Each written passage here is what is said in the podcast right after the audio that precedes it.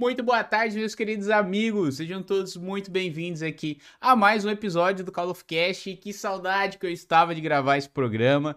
Pra, só para dar também uma satisfação para vocês, eu venho avisando nas minhas lives, nas redes sociais também, mas a gente deu um pequeno hiato aí dos episódios novos de Call of Cast, porque eu tava dando uma organizada no nosso canal de cortes, que tava uma bagunça, tinha muito conteúdo ainda para ser postado.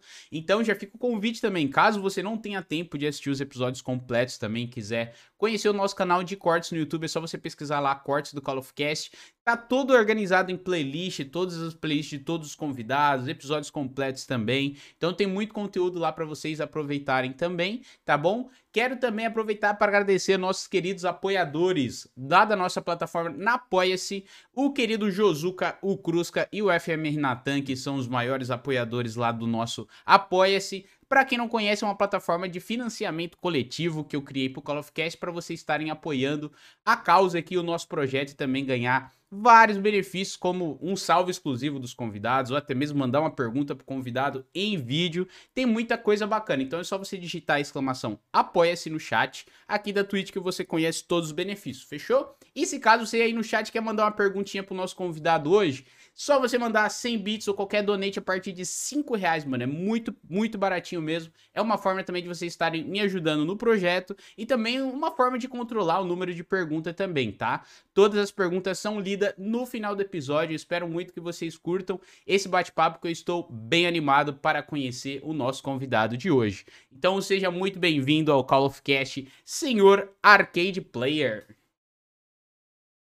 Salve, galera, eu sou Arcade, para quem não me conhece ainda, né? Porque eu vi que muita gente aí no chat já me conhece. Salve Fest, muito obrigado pelo convite, é uma honra estar participando aqui do podcast, por onde já passaram grandes nomes aí do, da, do nosso entretenimento do Call of Duty, né? É, eu faço conteúdo de criação principalmente no YouTube, né? E também faço algumas lives na Twitch. As lives são mais recentes, são um pouco mais de seis meses, mais ou menos. Mas no YouTube eu já tô há, há um ano e meio e o conteúdo é principalmente focado em notícias, principalmente focado em gameplays e dicas. Mas a galera me uhum. conhece mais aí é pelos vazamentos do COD, né?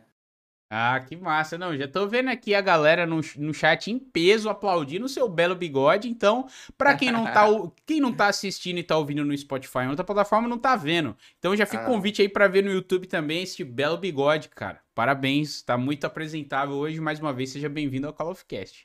Privado ao longo de anos aqui esse bigode. Cara, vou te falar que eu já tentei deixar assim, mas eu não tive paciência, não. Até porque eu tenho um rascunho de barba, né? Então, quando eu deixei as pontinhas crescer, ficava um fio para lá, outro para cá. Então, não deu muito certo, não, velho. Infelizmente. É, mas eu. assisti várias vezes antes de ficar assim. Ah, então eu ainda tenho chances ainda de ter um belo bigode, cara. Mas começa contando pra gente aí de onde surgiu o nome Arcade Player, cara. Arcade Player, então, o nome Arcade é, não é a primeira vez que eu uso, não foi a primeira vez no COD, né? Eu sempre usei esse nickname e basicamente vem dos fliperamas, sabe? Uhum. Eu lembro do, do meu coroa me levar nos bares aí, ou ele ia comprar alguma coisa no bar, não, me levar no bar, né? Uhum. É, ele passava no boteco e tinha aqueles fliperama, aí ele sempre dava umas fichinhas para mim jogar, enquanto ele ia fazer as coisas dele lá. E sempre que eu ia selecionar o personagem, tinha lá Arcade Player 1, Arcade Player 2. Então foi daí que eu tirei o nome. Faz sentido, cara. E teu pai ainda joga até hoje, não? Ou era só te levava na época e deixava lá? Não, só me levava e deixava lá. Ah, pode crer, mano, pode crer. Pô, e faz muito tempo que tu trampa com o YouTube? Você falou que tem seis meses que você faz lives no YouTube, já tem mais tempo, não? No YouTube faz um ano e meio, mais ou menos, que eu tô com um canal de COD, né? Eu tinha tentado uhum. há muito tempo atrás, há uns cinco anos atrás, fazer conteúdo de League of Legends, mas uhum. não foi nada sério, eu tava descobrindo o YouTube. E, e, até eu tava vendo as métricas de hoje, sabe? Eu pensei, pô, que, que pena que eu parei, porque ia dar certo. Porque tava indo no caminho certo, sabe? Mas uhum. eu lancei uns 3, 4 vídeos e parei. É, era por diversão mesmo. E voltei agora junto com o Warzone por causa da pandemia, né? Mas era já nesse canal ou você tinha um outro canal específico? Era nesse canal, se lá os vídeos estão lá ainda. Caraca, velho. Era Pô, então eu, eu até dei uma pesquisada no seu canal, dei um scroll lá pra baixo e tal, e vi que realmente você tem até que, entre aspas, pouco conteúdo disponível, e você já tem bastante inscrito até, cara. Como é que foi para você, assim, é, esse boom no seu canal, nessa pandemia? Como é que foi o seu dia a dia também? Ou se a pandemia foi melhor para você do que uma coisa negativa, claro, né? Profissionalmente falando, né? É. Então, profissionalmente falando, eu tinha eu trabalhava basicamente em dois empregos, né? Eu trabalhava com eventos, que tinha a parte de produzir eventos e também como DJ, e eu trabalhava como designer gráfico. E principalmente como eu estava no ramo de eventos, eu conhecia muitas empresas que faziam eventos, desde a parte de divulgadores, parte de bandas, a parte de, de empresa de formatura, de tudo, né? E, uhum. Então eu uhum. fazia muito trabalho para essas empresas. Com o boom da pandemia, além de eu perder, não poder fazer evento, não poder trabalhar como DJ, eu também, as empresas também não tinham mais eventos para fazer, consequentemente eles não precisavam mais do designer, né? Então eu perdi uhum. todo o desemprego de, um, de uma paulada só. Aí veio o Warzone, eu baixei o Warzone, comecei a jogar, gostei muito do jogo e e aí meu irmão falou, pô, agora é uma oportunidade boa aí para ti tentar alguma coisa no YouTube, igual tu tem toda outra vez, tá aí um tempinho parado, a gente não sabe quando vai acabar essa pandemia. Sim. Aí eu pensei, pô, eu tinha uma graninha ali para me segurar uns 3, 4 meses, pensei, vou tentar. Aí comecei a tentar, meio despretensioso, é, alguns vídeos não deram muito certo, principalmente no começo, e eu não entendi o porquê, né? Hoje eu entendo. E uhum. depois, quando eu comecei a lançar uns vídeos diferentes, com temas diferentes, começaram a fazer sucesso, eu pensei, pô, eu acho que, que é esse o caminho aqui. Comecei nesse caminho e comecei a lançar um conteúdo que agregue valor para a comunidade também, né? E eles não querem ver um desconhecido jogando, a não ser que tu Sim. seja muito bom, tu seja o Nine. Se tu for alguma coisa próximo do Nine, tu pode tentar. Senão eles querem alguma coisa que agregue valor para eles. Então foi uhum. o que eu fui uhum. entregando, algumas dicas aqui, o que eu enxergava do jogo. Como era um jogo novo, era um conteúdo que não tinha sido explorado ainda, e foi onde eu fui, fui me adaptando e foi crescendo o canal. Caraca, mas antes de, de você produzir LoL e tal, você já. e conteúdo de COD também, você já jogava outros CODs, não? O Warzone foi seu primeiro? Então, eu jogava outros jogos de FPS, o COD eu nunca fui assim, ah, o, fã fanático da franquia. Eu jogava. É, sabe aquele jogo que tu compra, joga umas vezes, deixa ali guardado, vai jogar outros jogos? Sim. Era dessa forma assim. Até porque eu nunca parei muito em um jogo só. Eu lembro vagamente, assim, de, de jogar o MW2, mas o que eu peguei firme mesmo foi no Warzone. Caraca, achei interessante que você que você é designer também. Eu sou também eu uhum. também sou designer. Eu acho que é a primeira vez que eu trago um convidado aqui que tem a mesma formação que a minha. Mas você sente falta dessa área ou você tá curtindo produzir conteúdo pra internet? O meio que eles estão lado a lado, né? É verdade. Conteúdo, a parte do designer, mas eu gosto bastante de produzir conteúdo. Sabe que eu mais sinto falta do design em si? É hum. quando eu tava criando uma arte ali, alguma coisa, e eu tava escutando música. Agora na criação de conteúdo, eu me escuto eu falando o dia inteiro, editando vídeo, porque sou eu quem edita, né? Então uhum. é a parte que eu mais sinto falta, mas fazer as thumbs, fazer o conteúdo em game, a, a, produção ali dos vídeos e tal, é uma coisa que eu gosto bastante e que sou eu que faço. Né? Caraca, é, o bom disso é que assim, eu sempre também, desde quando eu comecei, eu fiz design por causa dos videogames, né? Eu queria fazer uhum. artes para redes sociais, tipo banner para YouTube, ilustração, thumbnail, essas coisas. Acabei que, na hora que eu me formei na faculdade, eu vi que não era muito bem aquilo que eu queria, que eu me dou melhor e sou mais feliz produzindo conteúdo, né? Mas, cara, já fica até aqui o elogio, porque as suas redes sociais, o, o seu, suas mídias sociais, o seu YouTube também é tudo muito bonito, cara. E dá para ah, ver obrigado. que você criou uma identidade pro, pro teu canal. Porque se eu vejo aquela thumbnail, aquela letra roxinha de fundo, eu falo, opa, vídeo do arcade. É, muito, muito arcade. foda. Muito, muito foda. Você demorou a chegar nesse, nesse padrão aí, porque hoje eu te falo, cara, eu odeio fazer thumbnail. Se tem uma coisa que eu odeio no YouTube, é fazer thumbnail, velho. É, não, primeiro obrigado pelo elogio, né? Eu tô sempre tentando modificar algumas coisas assim nas redes sociais. É, eu não gosto de deixar muito tempo parado, né? Eu dou o foco principal no YouTube, até é, no Instagram, nas outras coisas eu tenho que me aperfeiçoar um pouquinho mais ainda, deixar elas mais organizadas. Mas em relação ao padrão de thumb, eu fiz vários testes é, de thumbnails para ver como funcionava, né? E uhum. cheguei naquele padrão ali e agora eu monto tudo em cima daquele padrão, mas é o que eu uso desde sempre, assim, desde o começo do canal. Às vezes umas ficam melhores, outras piores, mas faz parte, né?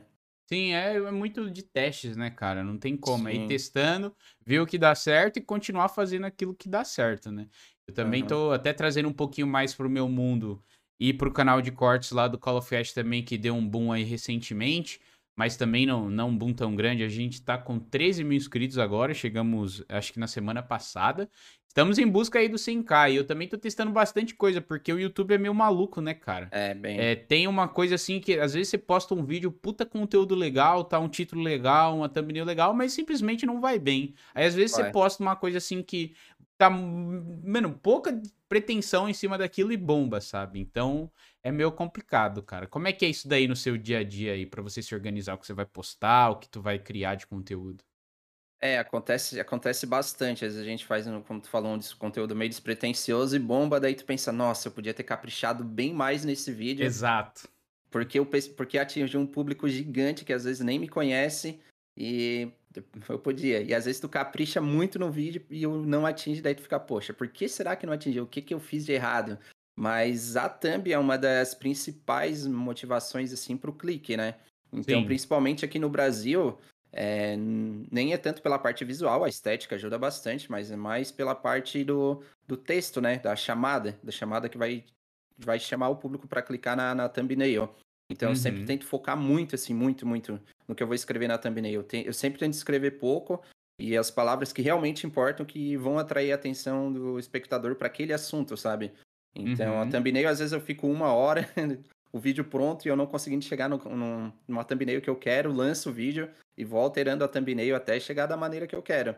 Mas na parte de criação de conteúdo, principalmente porque eu faço muito de notícia, cara, geralmente é de um dia para o outro. Às vezes, de uma hora para outra, surge alguma coisa, tem que parar tudo, fazer aquela notícia, lançar, depois voltar e continuar produzindo conteúdo. É, conteúdo de dicas, assim, aí já é um pouquinho mais tranquilo, que tu tem tempo para fazer, né? Não é uma Verdade. coisa que, que vai morrer. E esse é um dos problemas também para quem cria conteúdo de notícias, é que a notícia morre muito rápido. Tipo, tu lançou conteúdo, atualização tal, mês que vem o quem mês que vem o pessoal que clicou não quer mais saber daquele teu vídeo. O pessoal que vai chegar no YouTube também não quer saber. Agora, se tu posta uma gameplay, pode passar um, dois anos, é, sei lá, alguém falando alguma coisa no vídeo, qualquer coisa que o pessoal vai clicar lá um, um ano, dois anos depois. É diferente da notícia, né? Que é muito rápida. Então, Verdade. o timing é essencial. Não tem muito vídeo pronto, não, guardado. Cara, realmente, isso de timing é bem complicado. Inclusive, eu até queria saber que você também faz conteúdo de vazamento, que é o que você falou que mais bomba assim no seu canal. De onde você tira as fontes? Você tem algum contato interno? Você participa, sei lá, de algum grupo, blog, Reddit? Como é que é? Como é que é o processo? Então, eu participo do, do Reddit, que, eu, é onde surgem a raiz dos vazamentos, né? É, uhum. também participo, sigo vários, vários, vários leakers, vazadores no Twitch. Eu não posso falar que eu posso acessar os arquivos dentro do jogo, porque isso não é permitido pela Activision, mas tem essa opção também. E... Mas geralmente a... sai, sempre surge alguma fonte no Twitter, e como eu sigo, sei lá, muitos. Só deixa eu arrumar aqui a, a lanterna aqui, porque senão ia ficar meio escura. E como Pode sempre ver. surgem muitos vazamentos, os leakers também estão ligados em muitas pessoas, então meio que acaba virando uma rede. E como eu uhum. sigo de uhum. todos os países, ontem mesmo live eu estava mostrando que é da Arábia Saudita, eu acho. Então, tô sempre ligado em todas essas novidades, né? E quando lança em alguma ponta, algum deles vai saber de alguma coisa. Ah, boa. É, network, network é tudo, né? Network uhum. é tudo em todas as áreas da sua vida. E qual é o tipo de conteúdo que tu mais curte produzir e consumir pro teu canal? Tipo de react, notícias, vazamento, é. gameplay? Só, só, voltando ali, tem um que me ajuda bastante, que deve estar tá aí no chat, eu acho que é o Pablin. Ele sempre quando ele vê alguma coisa, ele me manda também. E a ah, comunidade boa. também ajuda muito no, no meu Discord, ou mandando por mensagem privada. Às vezes eles veem alguma coisa, algum detalhe que eu não vejo, eles pegam e me mandam também. A comunidade também ajuda bastante. Boa, Mas. Boa. E ele é do seu, do seu, do seu, do seu YouTube? Ou não? Ele é um, é um criador também? Não, não. Ele é. Ele, eu conheci ele através do YouTube mesmo, né? Ele me conheceu, ah, na legal. verdade, através do YouTube. Daí a gente começou a trocar uma ideia, ele começou a mandar umas paradas. Daí até hoje a gente tá trocando ideia. Daí virou amigo meu, ele joga comigo, tá sempre na live também. Então, Top, foi mano. uma das pessoas que eu conheci através do YouTube que, que ajudaram bastante. E ah, ajuda da hora. Da hora, isso aí. A galera tem um apoio, além do apoio financeiro que muitos dão, eu de só deixar o like, assistir também, tem muitos desses que ajudam no, no behind the scenes ali, ou por trás das câmeras. É muito importante também, né, velho? Sim. É, só voltando agora, qual que é o conteúdo, assim, que tu mais curte produzir pro teu canal? Então, a parte que eu mais curto produzir, que foi até uma surpresa, é essa parte de notícias, querendo ou não. Eu gosto muito, é, não quando lançam uma atualização, sabe? Pegar os pontos da atualização e fazer um jogo, fazer um, um vídeo. Eu gosto de fazer Uhum. essa parte também, mas principalmente eu gosto quando não tem nada pronto na internet. Quando tu começa a pegar uma ponta daqui, um- uma frase que a Activision falou, um detalhe dentro do jogo e, com- e monta um roteiro e faz um vídeo que fica 100% e na maioria das vezes fica bem assertivo com o que vai chegar de atualização, de novidade dentro do jogo. Esse é o principal conteúdo que eu gosto de fazer, assim, um conteúdo mais jornalístico mesmo. Pode crer. Você tem o. Quais são suas inspirações, então, aí no YouTube? Porque assim, você não conhecia COD. Eu acho que. É, conhecia assim, conhecia, mas não jogava, né? Como hoje. Se Aham. fosse citar um exemplo óbvio, seria o Hayashi, que é o cara que é referência aí no Brasil e um dos maiores no mundo de, de notícias e tal. Mas quem que você consome, assim, no YouTube? Não só necessariamente de Warzone, ou que você traz também pro teu canal. É, assim, a parte que eu, cons- eu acho que todo mundo que vai jogar COD e procurar Warzone vai acabar caindo no, no canal do Hayashi, né? Aham. Então, ele foi um dos primeiros que eu conheci. É, o Doubles também, eu consumo bastante conteúdo dele, mas é mais pelo, pela gameplay, é engraçado, é Uhum. divertido. É aquele. co- Tem uma frase que eu botei no Twitter até. Queria ser o vídeo preferido do almoço de alguém, sabe? Que é aquele vídeo que tu fica procurando pra assistir. Tipo assim, os vídeos do, do Dublito, pra mim, são isso, sabe? Aquele conteúdo que eu paro, vou descansar, agora vou assistir, vou me divertir. Mas. Tem muito conteúdo que eu assisto gringo, eu procuro mais notícia pra saber o que, que eles estão produzindo, o que tá surgindo lá na gringa, que eles têm um outro ponto de vista, um ponto de vista diferente é, do pessoal daqui, né? Até porque aqui não tem muita gente, né? É, Uhum, Deve verdade. ter outros criadores, assim. é, quando sai alguma coisa, vários criadores fazem conteúdo, mas principal, assim, acho que eu e o Hayashi, né? Que trazemos conteúdo de, de vazamento, de atualização. Tem mais gente que traz, com certeza, mas como eu falei, são mais cenários mais específicos, né? Não todo. to- como é que eu vou explicar? Todo. Não toda a pauta que lança toda semana, todo dia, toda atualização, sabe? Mas eu costumo, eu costumo produzir bastante conteúdo, principalmente de humor no YouTube Uhum. não só do COD também, mas ultimamente eu tô bem, bem, bem mais focado no COD. Vendo mais conteúdo do COD, vendo gameplay também, vendo, hum, aprendendo também gameplay, vendo que armas eles estão testando lá fora, que aqui no Brasil mesmo, para ver o que tá sobressaindo. Acho que é Uhum. importante a gente ter um, um ponto de vista diferente, né? Porque hoje tem o site lá, True Game Data, que é um site que eu acompanho bastante, que é do, do Tony. É, se tu ir lá, tem as estatísticas de todas as armas, ele tá colocando também o recuo das armas, é um site bem completo, e tu pode tirar tuas próprias conclusões lá, mas às vezes tu vê um ponto de vista diferente, é interessante. Até de outros criadores aqui do Brasil mesmo, Uhum. é, justamente para te não ficar só na mesmice, né? Tu expandir a tua mente. Ah, com certeza. Inclusive, tem até um cara que eu tô fazendo aula, é, que eu comprei um curso dele também, ele vem me ajudando com- em questões de produção de conteúdo, redes sociais, essas coisas assim. E ele é muito bom, fica a dica aqui, o nome dele é Danilo Benetti, depois vocês dão uma olhada no YouTube, no Instagram. Ele posta muita coisa de graça, gente. Se você mandar uma DM pra ele, qualquer dúvida também em relação ao con- conteúdo, ele tira dúvida, ele é muito, muito bom. Fica aqui a recomendação dele, tá? Mas ele me falou uma coisa esses dias que eu parei muito pra pensar, né? Porque eu tô estudando muito é, Instagram, TikTok, algoritmo, essas coisas, pra tentar Sim. também dar uma alavancada no meu conteúdo.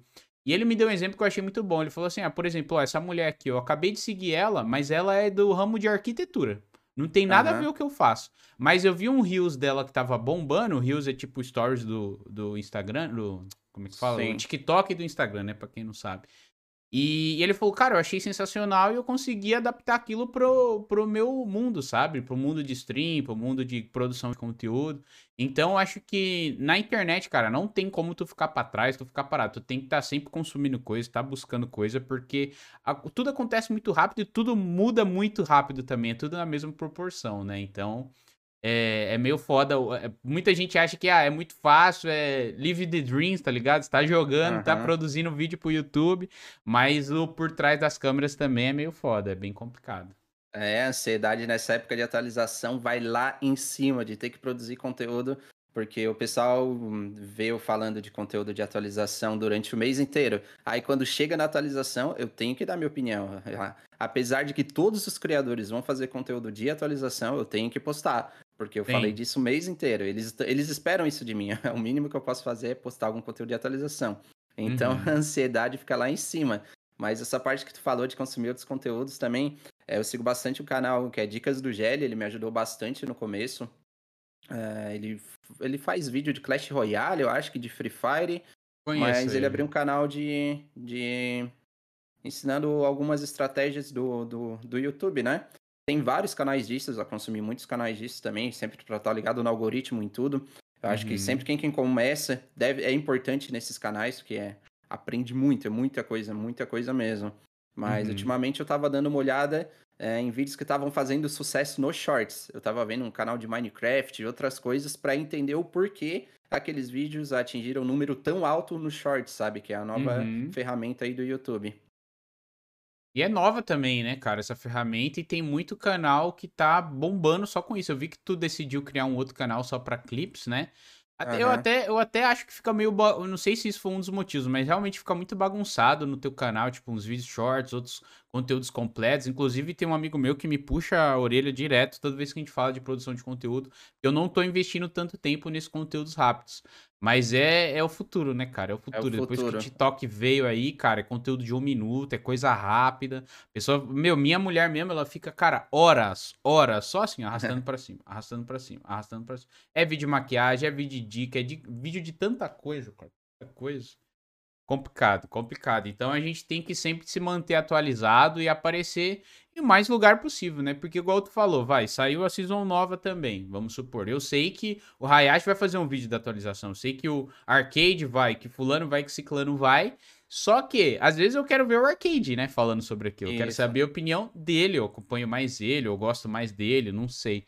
Então é bom, é bom você pensar por esse caminho mesmo, que realmente, né? O público, o público é bem fiel ali ao criador de conteúdo. É, sim, em relação a essa parte do Shorts, eu abri um canal novo porque o Shorts meio que estava prejudicando o meu canal. Como é um.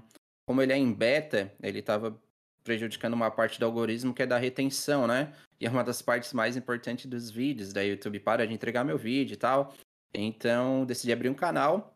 Mas também para testar coisas novas, principalmente relacionado ao Shorts. Eu não sei o que o pessoal quer consumir no Shorts no YouTube. Eu tenho que aprender isso, mas eu já entendi que é diferente dos Shorts do TikTok, sabe? E quando eu publico um vídeo em Shorts, às vezes no meu canal, ele não dá aquele alcance legal que eu, que eu gostaria que desse. E é uma coisa nova, né? Que a gente está entendendo ainda como funciona. Mas uhum. tem conteúdo que eu posto no Shorts do YouTube que não dá nada de visualização e no TikTok bomba. E às vezes é o contrário. Verdade, verdade. E hoje, é, a produção de conteúdo, assim, é o seu principal trabalho? Você faz uns freelas aí para dar uma complementada na renda? Ou não? Não, a produção de conteúdo é o principal trabalho. Eu não consigo ter foco para fazer outras coisas. E também tempo, né? Consome muito tempo essa parte de criação de conteúdo. Porque tu tem que estar tá bom no jogo, tu tem que estar, saber o que está funcionando no jogo. Uhum. É, e tem que também fazer a parte de buscar as notícias, né? Que, como uhum. eu falei, às vezes a notícia óbvia é fácil, agora a notícia que tu tem que ir lá e pegar um pedacinho daqui, um dali para conseguir montar um conteúdo, essa é a parte uhum. mais difícil.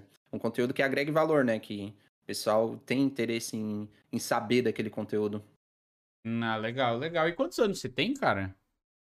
Ah, daí tu pegou pesado. Cara. Ah, vai. Eu acho que tu não é tão mais velho que eu assim, vai. Eu tô, tô beirando os 30. Então, eu tenho 26, você tem quanto? Eu tenho 30. Ah, pô, para com isso. Você não tem 30 nem ferrando, velho. Tenho 30, cara, sério, juro. Nem ferrando, cara. É porque assim, eu tenho 26 e eu não me vejo com 26, tá ligado? Pra mim, eu tenho, ah. sei lá, 20, 22 no máximo. Eu não sei se você já tinha revelado sua idade antes, tá? Então você ficou constrangido, desculpa aí. É inédito isso aqui. Vazou, velho. Vazou a idade não, tinha... oficial, é. então. tô zoando, tô zoando. É inédito, é inédito. Só pra gerar corte depois, brincadeira. É só pra gerar corte, na verdade eu tenho 19, tá, pessoal?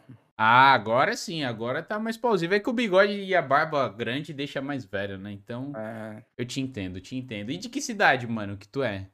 Tu mora, Cara, atualmente eu moro na cidade do Mel, na Santa Catarina, na Içara. Mas eu, eu sou de Criciúma. Caraca, tá, tá pertinho aqui, eu sou de Joinville, cara. Eu não sei, eu não conheço essa cidade que tu falou, pra ser sincero. Uhum. Ela fica perto da onde, assim? Fica perto de Criciúma. Fica ah, perto de Criciúma mesmo. Uns 150 quilômetros de Floripa, eu acho. Ah, pode crer, pode crer. E hoje tu, tu sustenta a casa, tu mora sozinho, tem esposa, alguma coisa, não? Então, eu moro com a minha esposa, vocês podem ver aqui no fundo, toda essa estante aqui é dela, dos livros, bichinho de pelúcia lá, tá, gente? Eu não, eu não coleciono bichinho de pelúcia, é, o, pessoal, o pessoal que tá escutando por outro lugar. Tem uma estante aqui atrás de mim, que aparece nos cenários dos vídeos, das lives, é, da minha esposa. Porque eu falei, pô, vou montar o meu canto lá. A princípio, isso aqui era pra trabalhar com design, a parte de evento, né? Não era pra... pra para as lives, para criação de conteúdo do YouTube. Hum, aí ela assim, ah, então eu vou botar uma estante lá junto para os meus livros. Beleza, daí ficou separado assim e esse é o meu cenário que aparece aqui. É legal que parece que você é um cara mais culto, ó, que gosta bastante de ler, de essas coisas todas. Eu não sei se você lê junto com ela ou algo assim, mas. Só É só, internet, só YouTube mesmo. atual, já li bastante. ler os vazamentos ali do COD já tá de bom tamanho, né? É, ler o patch note do COD ali ultimamente já, já vale a leitura do mês. Pode crer. E como é que Mas... é a, é a, a, relação de vocês em, no seu trabalho? Assim, ela te apoia bastante desde o início? No início foi muito complicado? Como é que como é que é essa relação de vocês em relação ao seu trabalho? Porque ainda assim é uma coisa nova, né? Muita gente tem preconceito também. Então é uma coisa que eu sempre gosto de saber dos convidados. Como é que é a relação dele com o trabalho e família? É, então, em relação à minha família e também principalmente a minha esposa, né? Ah, desculpa. É, é tranquila, porque eu sempre não. Nunca tive envolvido num trabalho convencional. Um trabalho convencional meu foi até os 19, 20 anos. E depois estava sempre envolvida em algum projeto diferente. Então, ela já me conheceu assim, eh, já sabia como eu era, minha família também. Então, é, eles apoiaram, tipo assim, ah, tu vai conseguir sustentar com isso? Eu, assim, ah, pelos meus cálculos, uhum. pelo que uhum. tá rendendo agora, eu acredito que daqui a uns seis meses, sim. Aí eles, então tá, então, então é isso, se tu, se tu se garante, vai fundo. Então, ela me apoia e ela vê, vê todos os meus vídeos, até hoje, todos os vídeos, todos os vídeos. Por mais ela que ela não entenda, ela joga também de vez em quando. Não, ela não, ela não entende. ela não joga. Mas ela assiste todos, do começo ao fim. Eu, eu falo pra ela assim, ah, não precisa e tal. Ela assim, não, mas quero assistir do começo ao fim. Que ela tem um Instagram literário e tal. E ela uhum. sabe que engajamento é uma parte importante. Tá? Ela tá, faz, digamos assim, fazendo a parte dela assistindo até o fim. Então, ela todos os vídeos ela assistiu até o fim, do começo ao fim. Caraca, que top. É, esse apoio da família é sempre muito importante, né? É legal tu ter até comentado sobre isso, que eu lembro que antes de eu conseguir monetizar o canal do Call of Cast, assim que eu postava um corte, eu deixava rolando em outras contas. Isso eu nunca falei aqui. Eu acho que eu devo ter comentado em live em algum momento.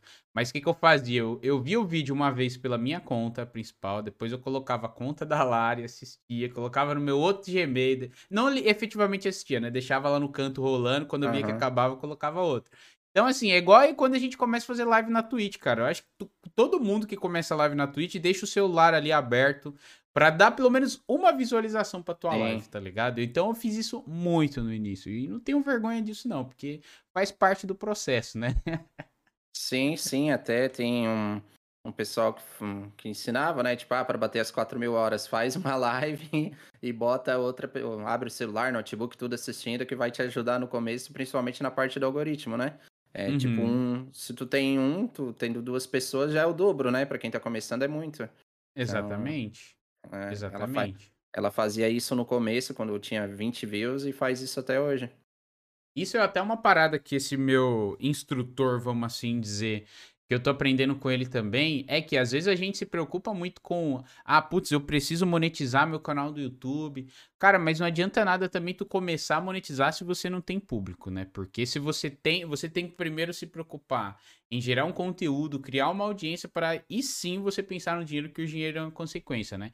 Claro, uhum. tudo bem, na, na prática isso é mais complicado, porque é muito legal você estar tá fazendo live na Twitch, por exemplo, e você já ter o afiliado, para que nem que seja um sub por mês, você tem um sub ali e tal. Esses dias mesmo eu fui dar uma raid num cara, se desisti de dar raid para ele porque eu queria dar sub para ele, ele não tinha um afiliado ainda. Ah. Então, assim, é, é, é até uma dica que eu dou pra galera porque às vezes a gente fica ocupando muitas plataformas e tal, e tem muita coisa diferente que dá pra gente fazer para engajar mais com o nosso público, para gerar audiência, que como eu falei, a grana é consequência também, mas que massa que, que tá dando tudo certo para você relativamente rápido assim, né? Porque, querendo ou não, tem gente que, pô, tá aí há, sei lá, dois anos fazendo vídeo e tal. Tudo bem que é mérito seu, isso obviamente não é sorte, né? Porque por mais aí, vai um ano de canal, tu tá quase 100k, mano. Como é que tá a ansiedade pra essa plaquinha aí? Ou você não pira muito nisso? Ah, eu piro, é a coisa que eu mais piro ultimamente, é essa plaquinha, cara. eu vejo lá, eu vejo, pô, cara, eu tava, tava confiante que ia chegar até o fim do ano. O, o que vai definir se eu vou chegar ou não vai ser o novo código, se ele for bom ou ruim. Se ele for bom, vai trazer mais público e eu tenho grande probabilidade de conseguir até o fim do ano. Se não, aí vai complicar a minha vida. ah, Mas cara, tô... como, como seu foco é no Warzone e é tudo atrelado agora, eu acho que, pô, acho que a, a, o lance eu acho que só vai crescer, mano. Acho que só vai crescer. Mas isso é uma parada que te preocupa, não? E tem um novo Battlefield também. Você pensa em investir no game? Ou você não então, curte muito? Então, eu fiz alguns vídeos de Battlefield e tal. Teve alguns haters falando que eu falei merda. Mas teve. Mas no, no total, assim, a, a crítica foi positiva, sabe? Então, não vejo problema em trazer outro tipo de, de jogo, assim, pro canal. Porque eu vou criar o mesmo tipo de conteúdo que eu faço agora. Uhum. Ah, eu pretendo, pelo menos, né? A gente nunca sabe. Porque o conteúdo geralmente é moldado pela audiência, né? Tu vai entendendo que a tua Sim. audiência quer de ti e tu vai criando conteúdo pela tua audiência. Mas eu penso sim em trazer outros jogos, se outros jogos forem bons, se eu curtir, se eu conseguir criar conteúdo, sem problema. Não vejo o Warzone como uma. Que eu tô preso a esse jogo. Claro que às vezes pode ser difícil, eu posso ter que começar com os números mais baixos, mas com o tempo eu sei que dá, dá para fazer. Ah, massa, massa. Porque isso daí é, é o medo, acho que, de muitos criadores de conteúdo é, é necessariamente esse, né? Tipo, de você se sentir refém de um jogo e, ah, sei lá, e se o Warzone morrer? Porque, assim, o tanto de criador de... Não só criador de conteúdo, mas pro players também. O Warzone mudou a vida de muita gente, né? Tem muita gente que muita surgiu gente. do nada, do nada, e hoje tem, sei lá, 100 mil no YouTube, e até antes do Warzone lançar, não era, sabe, não fazia nada pra internet, né? Então é, é mais ou menos isso. Você tá bem ansioso pra, pra nova temporada, não? Eu tava até vendo uns vídeos hoje, inclusive um seu, tava vendo no Twitter também que foi adiado e tal. Confesso que tô meio por fora, porque eu tô bem desanimado com o COD. Mas como é que tá a ansiedade aí pra próxima temporada que foi adiada? Ah, eu, eu tô bem ansioso, não só por causa da temporada em si, é, mas por causa do que é possível revelação do COD 2021, né? Então, Principalmente por isso eu tô bem ansioso pela nova temporada. Mas eu gosto dessa rotação de armas, eu gosto dessa rotação de meta. Eu acho que isso é saudável pro jogo. Eu acho que o pessoal não tá contente com o Warzone, porque realmente o Warzone tá carente de conteúdo é, não. Porque basicamente o que ele traz? Ah, novos personagens e novas armas, novos personagens e novas uhum. armas. Não teve nada de novo. É, lá no início do Warzone tinha algumas missões de inteligência para fazer, coletava era XP, mas era um negócio legal dentro do jogo. Não atingiu um público muito grande, mas atingiu uma grande parcela de público. Era aí, tipo assim, ah, eu gosto de. Eu gosto de treinar para ser pro player. O Fast gosta de fazer mais a parte das histórias, missões. Então ele agregava um grande público. Agora não, ele tirou tudo isso, tirou os easter eggs, tirou tudo. Basicamente, o Warzone não tem mais nada dentro do jogo, ao não ser armas e operadores. É isso, virou isso. Então, ele perdeu uma grande parte do público, com certeza, por causa disso por não trazer conteúdo novo, né? Trazer uhum. só arma nova não é conteúdo novo. Não dá mudança, não parece que é um jogo diferente que mudou. Mudar alguns prédios da cidade de Verdansk também não parece que mudou. Ele tava precisando de um mapa novo faz tempo. Que é a Ilha do Renascimento, apesar de ser um mapa muito bom, e que eu acho que é o mapa que salvou o Warzone, não é a mesma experiência do Battle Royale, sabe? É um pouco diferente ainda. Mas é uma experiência muito boa para quem gosta de COD, porque é bem frenético, tu morre, tu tem a opção de respawnar. E é Mais o que tá rápido, segurando né? o Warzone até o momento. É, realmente, até vi o Magro aqui comentando aqui no chat, o Cold War acabou com o jogo para falar real.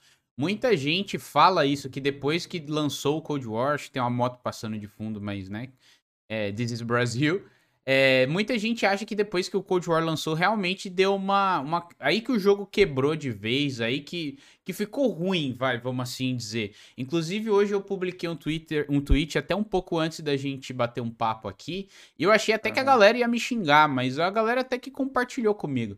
Porque para mim, eu não sei se é uma teoria da conspiração, mas eu, eu já falei isso aqui outras vezes, vou falar de novo.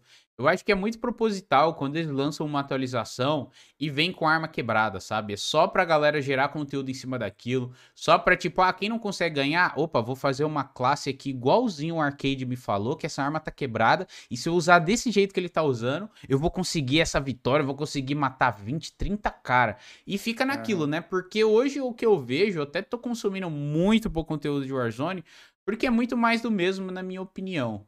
Então eu queria até saber de você o que tu vê em relação às armas quebradas, se você até compartilha da mesma opinião que a minha, porque para mim não faz sentido um jogo lançar toda hora lançar uma arma quebrada e demorar um pouco assim para para nerfar, sabe? Porque eu acho que isso é mais para gerar conteúdo e gerar hype na galera, velho. É, eu acho que tanto essa parte que tu citou de arma quebrada, tipo assim, lançou uma season, a arma vem forte. É uma para vender pacote na loja, né? Vender passe de batalha, obviamente e também gerar conteúdo, com certeza. Aí vem o Pet Note, tu gera mais conteúdo, e eu acho que meio que os criadores ficam refém disso, sabe? Não é culpa dos criadores de conteúdo se só tem isso de conteúdo. Porque é, é, o que a comunidade quer saber. O que, que tem de conteúdo no Warzone? Ó, é um Battle Royale, onde, quem, onde numa gunfight, que tu, tu vai definir se tu vai ganhar ou tu vai sair e começar outro jogo. Ganhou aquela gunfight, tu parte pra próxima até o final do jogo. Tem várias outras estratégias diferentes que tu pode aplicar também, né? Dependendo se tá solo, uhum. trio, squad. Mas basicamente é, a arma mais forte vence. Quem errar menos tiro vence. Então, tu quer uma arma precisa que dê muito dano por segundo, né? O DPS. Então, os, os, criadores de conteúdo estão refém disso e os jogadores também, porque não tem outro objetivo dentro do jogo. Ele trouxe muita coisa através dos contratos de caçada, através dos lupin e tal, mas ele precisa inovar mais uma vez. Ele, tipo, uhum. já foi, o pessoal já enjoou disso, né? Então, se vir outro jogo com outras mecânicas diferentes, o pessoal vai querer saber daquele conteúdo diferente. Então, meio que o Warzone deixou os criadores de conteúdo e jogadores refém disso. Do meta. O pessoal odeia que fale do meta. Mas o metagame existe em qualquer jogo. E no Warzone também existe. O problema do Warzone é que ele não tem o que eles chamam. Como é que eu... Uma classe rogue, sabe? Qualquer jogo é, de estratégia, vamos supor, o jogo que eu jogava que era o Magic, é, sei lá, Pokémon TCG, é, League of Legends, tu tem uma composição meta, que é aquela mais forte, e tu tem uma composição rogue, que é aquela para quebrar o meta, que é inteligente, sabe? Só que o Warzone uhum. não dá espaço para isso, porque basicamente é, ele tá focado só em armas com pouco recuo e armas com muito dano. Foi o que se tornou. É só isso que tem no jogo.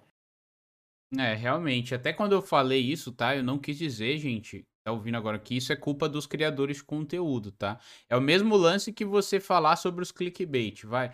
Pô, a galera reclama de clickbait. Eu faço muito clickbait, mas eu, o clickbait tá muito associado a uma coisa ruim, mas é só por causa do clickbait falso. Agora, quando o clickbait é verdadeiro, que aquele conteúdo que tá sendo disponibilizado é, dá aquilo para quem tá assistindo, que tá no, no, no, título ou na thumbnail, é um clickbait, mas e é isso, só para você chamar para chamar atenção, né? Como se fosse o olho da matéria ali. Mas voltando uhum. um pouco pro Warzone, cara, eu acho também de longe isso é culpa dos criadores de conteúdo. Porém, eu acho que uma coisa foi evoluindo junto com a outra ali, sabe? Eu acho que é até por isso que o Warzone me deu uma brochada. Porque se o jogo gira em torno de arma forte, arma meta e não sei o que e tal, e eu sou um jogador casual, por exemplo, pô, eu tenho que estar. Tá... E aí, eles sempre fazem coisas para deixar o jogo mais amigável possível para quem tá começando agora. Mas se o jogo é totalmente competitivo, se, torna, se gira em torno de armas mais fortes, armas sem recuo, arma que dá mais, sabe? E aí, onde é que fica o jogador novato? Aí que vem a minha pergunta para ti. Tu acha que o Warzone, do jeito que ele tá hoje, ele vai durar muito tempo ainda? Vai conseguir conquistar novos players, na sua opinião? É, então, eu acredito que para um jogo durar, para qualquer coisa durar, na verdade, tu tem que adquirir um novo público, né? Novos jogadores, porque Sim. muitos jogadores às vezes ficam enjoados, jogam outros jogos ou por qualquer motivo acabam abandonando o jogo. Então, a principal motivação é conquistar novos players. Se ele continuar da maneira que tá, ele não vai conquistar novos players. Então, consequentemente, se vir outro jogo, porque atualmente não tem, né? Ele vai perder uhum. a sua banca aí do melhor Battle Royale atual. É... Em questão de público, né? Então uhum. eu acredito que se continuar da maneira como tá, ele não, não vai ter uma duração muito longa, a não ser que chegue outro jogo. Enquanto não tiver outro jogo, também o pessoal vai continuar jogando e ele vai continuar sendo um dos tops, apesar de já ter perdido muito público, né? Saiu o Splitgate, o pessoal foi jogar alto, o pessoal foi jogar Apex, então isso é reflexo dessa falta de conteúdo dentro do Warzone. É, pelo que eu vejo, até é uma parada que até quem é considerado pro player dentro do jogo já tá meio saturado, né? Eu sigo bastante gente, eu vejo muita gente fazendo justamente o que tu falou, o próprio Nine, que é um cara que é referência no COD, no FPS em geral, tava falando sobre o Rogue Company, tá ligado? Pô, galera, joguei um pouquinho de COD ali, agora já fui pro Rogue Company, tô assim, assim, assado, não sei o quê. Então, assim, se os caras que são referência já estão começando a cansar, quem dirá os jogadores, né, cara? Quem dirá os jogadores e até mesmo os criadores também, porque eu acho que chega uma hora se o jogo não tem tanta novidade assim, é, além de arma nova ou um pequeno ponto de interesse dentro do mapa, fica até complicado de criar conteúdo sobre o jogo, né, fica mano? Bastante. E é uma, é uma, uma. Tu acaba caindo numa rotina, né? E ninguém gosta Sim. de rotina.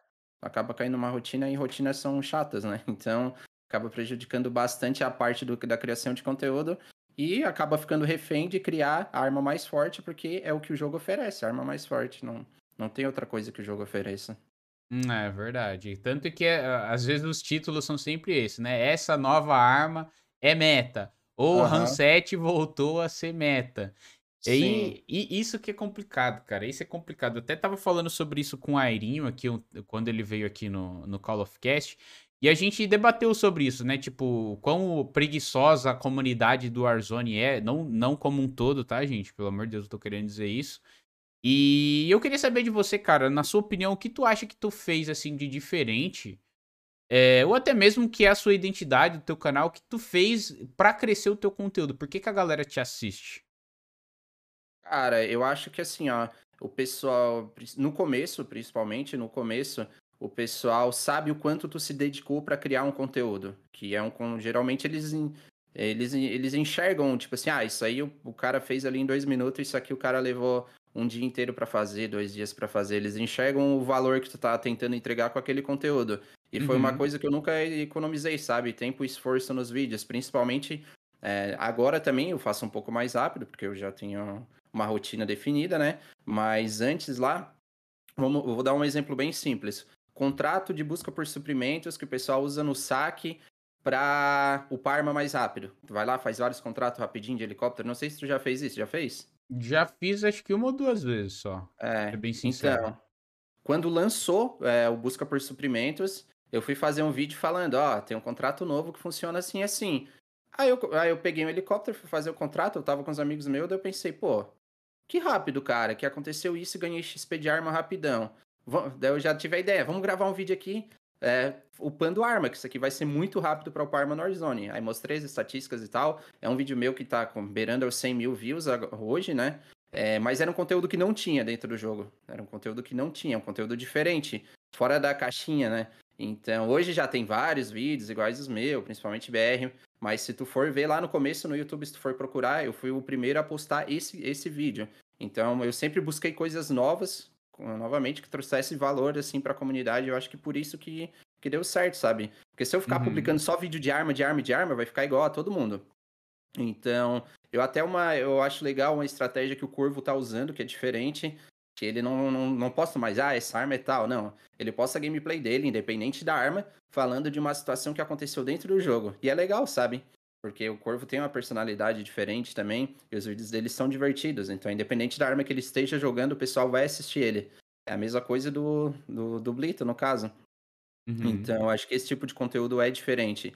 Mas a arma meta, ela traz clique pro teu canal, querendo ou não. E eu uhum. continuo fazendo por causa disso, porque às vezes um pessoal não conhece meu canal, não sabe que eu trago notícia, vazamento, às vezes nem sabe como funciona o código. Entrou agora, eles vão lá procurar tal arma. Pô, gostei dessa arma, vou procurar a classe dessa arma. Quem que fez? Se eu tiver lá no meio, eu posso estar trazendo um público diferente que, eu não, que não conhece meu canal através desse conteúdo. Então esse conteúdo funciona muito bem no YouTube, porque novamente o Warzone é baseado nisso, né? Então muita gente faz porque é o conteúdo que funciona. É o conteúdo que funciona muito bem. Acho justo, acho justo. E por isso que não dá nem para pôr a culpa no criador de conteúdo, nem se a gente quisesse. Porque enquanto tem público, cara, vai fazer o quê? É, é igual é igual o canal de corte. O que tem de gente enriquecendo com o canal de corte do Flow, corte do Podpah. Ninguém sabe quem é, tá ligado? Mas tá lá ganhando 20 mil de AdSense lá todo mês, aproveitando conteúdo de terceiros, tá ligado? E aparece então... canal de corte que eu nunca vi na vida de podcast. É muito, muito, muito. Exato, exatamente. Então, assim, foi até uma coisa que eu ouvi do, do Danilo, que é o cara que eu tô fazendo o curso que eu falei para vocês, que é o que ele falou, cara, tu conseguiu fazer. Tu tem um canal de 100 mil na mão e nem reparou ainda, porque tu conseguiu chegar do zero aos 13 mil inscritos produzindo um conteúdo próprio. Ligado? Então, assim, não é um. Não é, se eu pegar e começar a postar coisa do Flow lá e se eu for, vai, vou até colocar um exemplo melhor. Se eu colocar um corte no meu canal que tá lá o, o Mano Brown falando, sei lá, como é que foi criar o Racionais. Ou eu postar um vídeo lá, o Zezinho que veio num podcast que ninguém sabe quem é, qual que vai ter mais clipe? Obviamente o, o, do, o do Racionais, porque o cara é famoso. Agora, se são dois desconhecidos ou um deles que é conhecido num certo nicho, então é muito mais complicado de crescer, né? É por isso que eu digo, uhum. cara, o YouTube a gente tem que ir se adaptando e ver o que a galera curte, consome pra produzir em cima, velho. Porque então, senão, se não for assim, não dá. Se não for assim, não dá. É, tem que estar sempre evoluindo e adaptando. Muita gente que consome o meu conteúdo hoje também já não quer ver o conteúdo que eu produzia antes, sabe? Eles já querem ver um conteúdo diferente. Então tem que estar sempre, sempre, sempre, sempre se adaptando. Até mês passado eu tava meio numa bad aí de criação de conteúdo. Aí eu parei, fiquei. Às vezes publicava um vídeo, ficava uns dois, três dias sem publicar para colocar minha cabeça no lugar, entender realmente qual era o caminho que eu tinha que seguir, sabe? Porque uhum. não tenho notícia todo dia. Não tem, é diferente, sabe? Não, nem sempre sai uma notícia importante que alguém quer saber. Até Verdade. quando tu perguntou de criadores de conteúdo, tem um cara é, gringo se chama é, o Is Immortal, é o, é, é o nick dele. Ele, cara, ele eu me inspiro muito nele porque ele, ele é rei assim em criar conteúdo do nada, do nada. E é um conteúdo bom, é um conteúdo de valor que faz a pessoa assistir o vídeo até o fim e que ele entrega alguma informação importante dentro daquele vídeo. Tu não tá assistindo aquilo ali à toa. Então, todo dia ele tá com conteúdo muito bom do nada. Ele pega uma pequena informação e cria um baita conteúdo em cima. Então, é uma das pessoas que eu mais me inspiro, assim, é, de, que se chama de resiliência, né? Ele tá ali uhum. fazendo o trabalho dele, sem copiar de ninguém, muito bom. E todo dia. Então, é uma coisa que eu tava buscando e que eu ainda tô me adaptando, porque é difícil. É difícil produzir conteúdo todo dia. Você acha que essa é a sua maior dificuldade hoje em dia? Tipo, qual que é da profissão que você exerce hoje, qual que é o maior ponto negativo, na sua opinião? Maior ponto negativo. Ah, o maior ponto negativo é, é. Acho que essa parte de produzir conteúdo. Ter que produzir. Não ter ideia para vídeo bom todo dia, sabe? É de ter que eh, criar ramificações do seu canal para entregar um conteúdo que o teu, teu público vai gostar mesmo ele sabendo que não é o conteúdo que ele quer consumir, entendeu? Uhum. É, às vezes eles querem saber alguma novidade, alguma informação e eu não tenho para entregar, porque não existe essa novidade, essa informação. É, principalmente final do ano passado também, o código ficou um longo período. Eles adiaram 15 dias ali a integração com o CodeOr, então ficou um grande período sem novidade nenhuma. Então esses períodos assim são bem difíceis. Tempos sombrios, né? é, esse, Sobre esse... E, e, sobre os hackers, cara, tipo, que, que, é uma parada também que, que a galera sofre muito, né? Você também tá sofrendo muito recentemente? Sabe alguma atualização da empresa referente a isso? É, então, em relação aos hackers, eu até comentei em outro vídeo que o principal motivo de não ter um anti-cheat decente não é a pessoa encontrar hackers. Claro que tem muita gente que já encontrou hackers, claro que eu, tu já encontramos hacker e às vezes nem sabia que o cara era hacker, mas o principal é esse sentimento, sabe? De tu não saber se o cara é hacker ou não. É, às vezes tem gente que jogou, joga uma hora por dia e nunca encontrou hacker, mas acha que encontrou, porque a empresa deixa esse sentimento. Não tendo anti-cheat, é, dando essas ban waves só apenas e os hackers criando conta no outro dia, postando vídeo no YouTube, fica esse sentimento que o jogo tá infestado de hackers. Realmente tá, e mas não quer dizer que tu sempre vai estar encontrando eles pelo jogo. Não é tão frequente assim como o pessoal pensa. É muito mais pelo sentimento, mas que o Warzone tá cheio de hackers, com certeza. É muito fácil tu criar uma nova conta. Não tem. Só tu cadastrou um novo número de celular, conta nova tá criada. É simples. Verdade. É verdade, cara.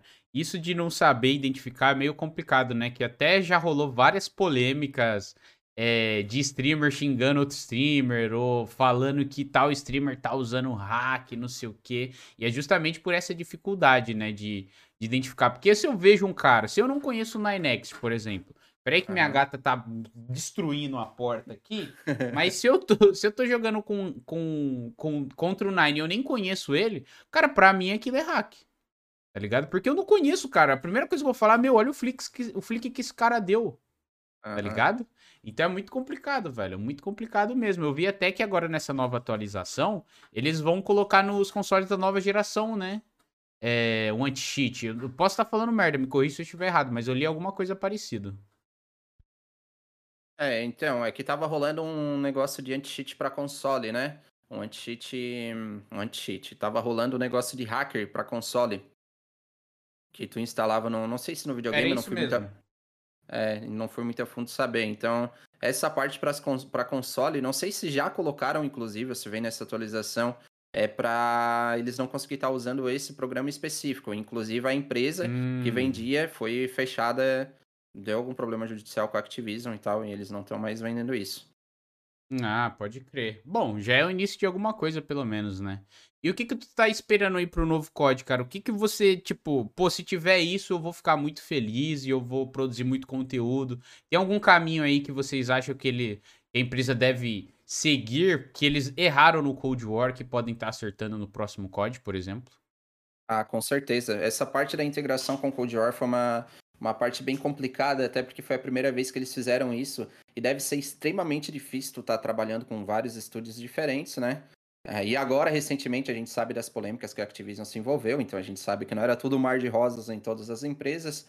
E essa integração foi bem problemática né, por estar tá usando também engines diferentes, né? É, tinha um estúdio trabalhando de uma forma e outro estúdio trabalhando de outra forma. E o Warzone era derivado de um outro estúdio que era Infinite Ward. E a Raven é basicamente o estúdio de suporte, né? Era, né? Agora é o carro-chefe principal. E a Treyarch estava produzindo um outro jogo. Então foi uma integração bem complicada, com bastante bugs, bast... muitos mesmo. E eu, pô, eu tinha esperança de que isso não acontecesse de novo. É uma das grandes coisas que eu espero, porque isso desanima demais. Mas pelos erros que a Raven vem cometendo, tá difícil. Tá bem difícil. Eu não sei como eles conseguem cometer tanto erro dentro do jogo. Mas a minha esperança é de que, é, como vai ser supostamente, segundo vazamentos, rumores, uma engine atualizada do Modern Warfare, uma engine melhorada, talvez esse mapa novo, todo o Warzone novo que vai chegar pra gente, seja um jogo novo, entendeu? Então, trazendo um jogo novo, não é uma adaptação, eles podem estar tá corrigindo todos esses problemas que eles tiveram é, incluindo a parte do anti-cheat, que também pode ser integrada, e a parte do FOV para console, que a comunidade tanto espera, né? Então, acredito que trazendo um jogo novo, eles podem estar tá trazendo isso. Eu acho que vai ser difícil. Eu não sei se, se o console da antiga geração. Se isso é um problema, né? Porque agora vai chegar para nova, né, geração. Tu acha que ainda é possível, então, chegar pra galera de console que tem, sei lá, um Xbox base, um PlayStation 4 base também? Tu acha que é possível essa, essa chegada do FOV, porque é uma parada que muita gente espera, né? Ah, cara, pior que assim, ó, sincer sinceramente eu não sei. Quando eles perguntaram pro diretor da, da Raven, ele falou que estava estudando a possibilidade de colocar no FOV nos consoles de nova geração. Agora, uhum. é, ele não citou sobre as antigas gerações, então o meu palpite é que não chegue, né? Uhum. Até porque já tem aí a, o Battlefield, ele já cortou alguma não funcionalidade, né? Se tu quer jogar tal mapa é, no console da antiga geração, tu vai conseguir jogar com um número menor de pessoas. Eu achei que o COD viria na mesma linha, mas pelos que eles falaram na reunião lá de investidores, hum, vai ter tudo para tanto para nova quanto da antiga geração, vai ser todo mundo igual. Não sei se vai mudar com o longo do tempo, né? Mas por uhum. enquanto, pelo que eles falaram, não. É, torcemos porque tem muita gente muito boa, né, cara, que joga ainda num console padrão lá, 30, 40 FPS. O famoso controlão aí, tem muita gente conhecida na comunidade que, que é conhecido por jogar extremamente bem no controle. E eu queria até aproveitar o gancho para perguntar para você, quem que você acha que atualmente assim são os melhores jogadores de Warzone? Na sua opinião. Melhores jogadores de Warzone? Ah, é difícil, hein? Aí é difícil.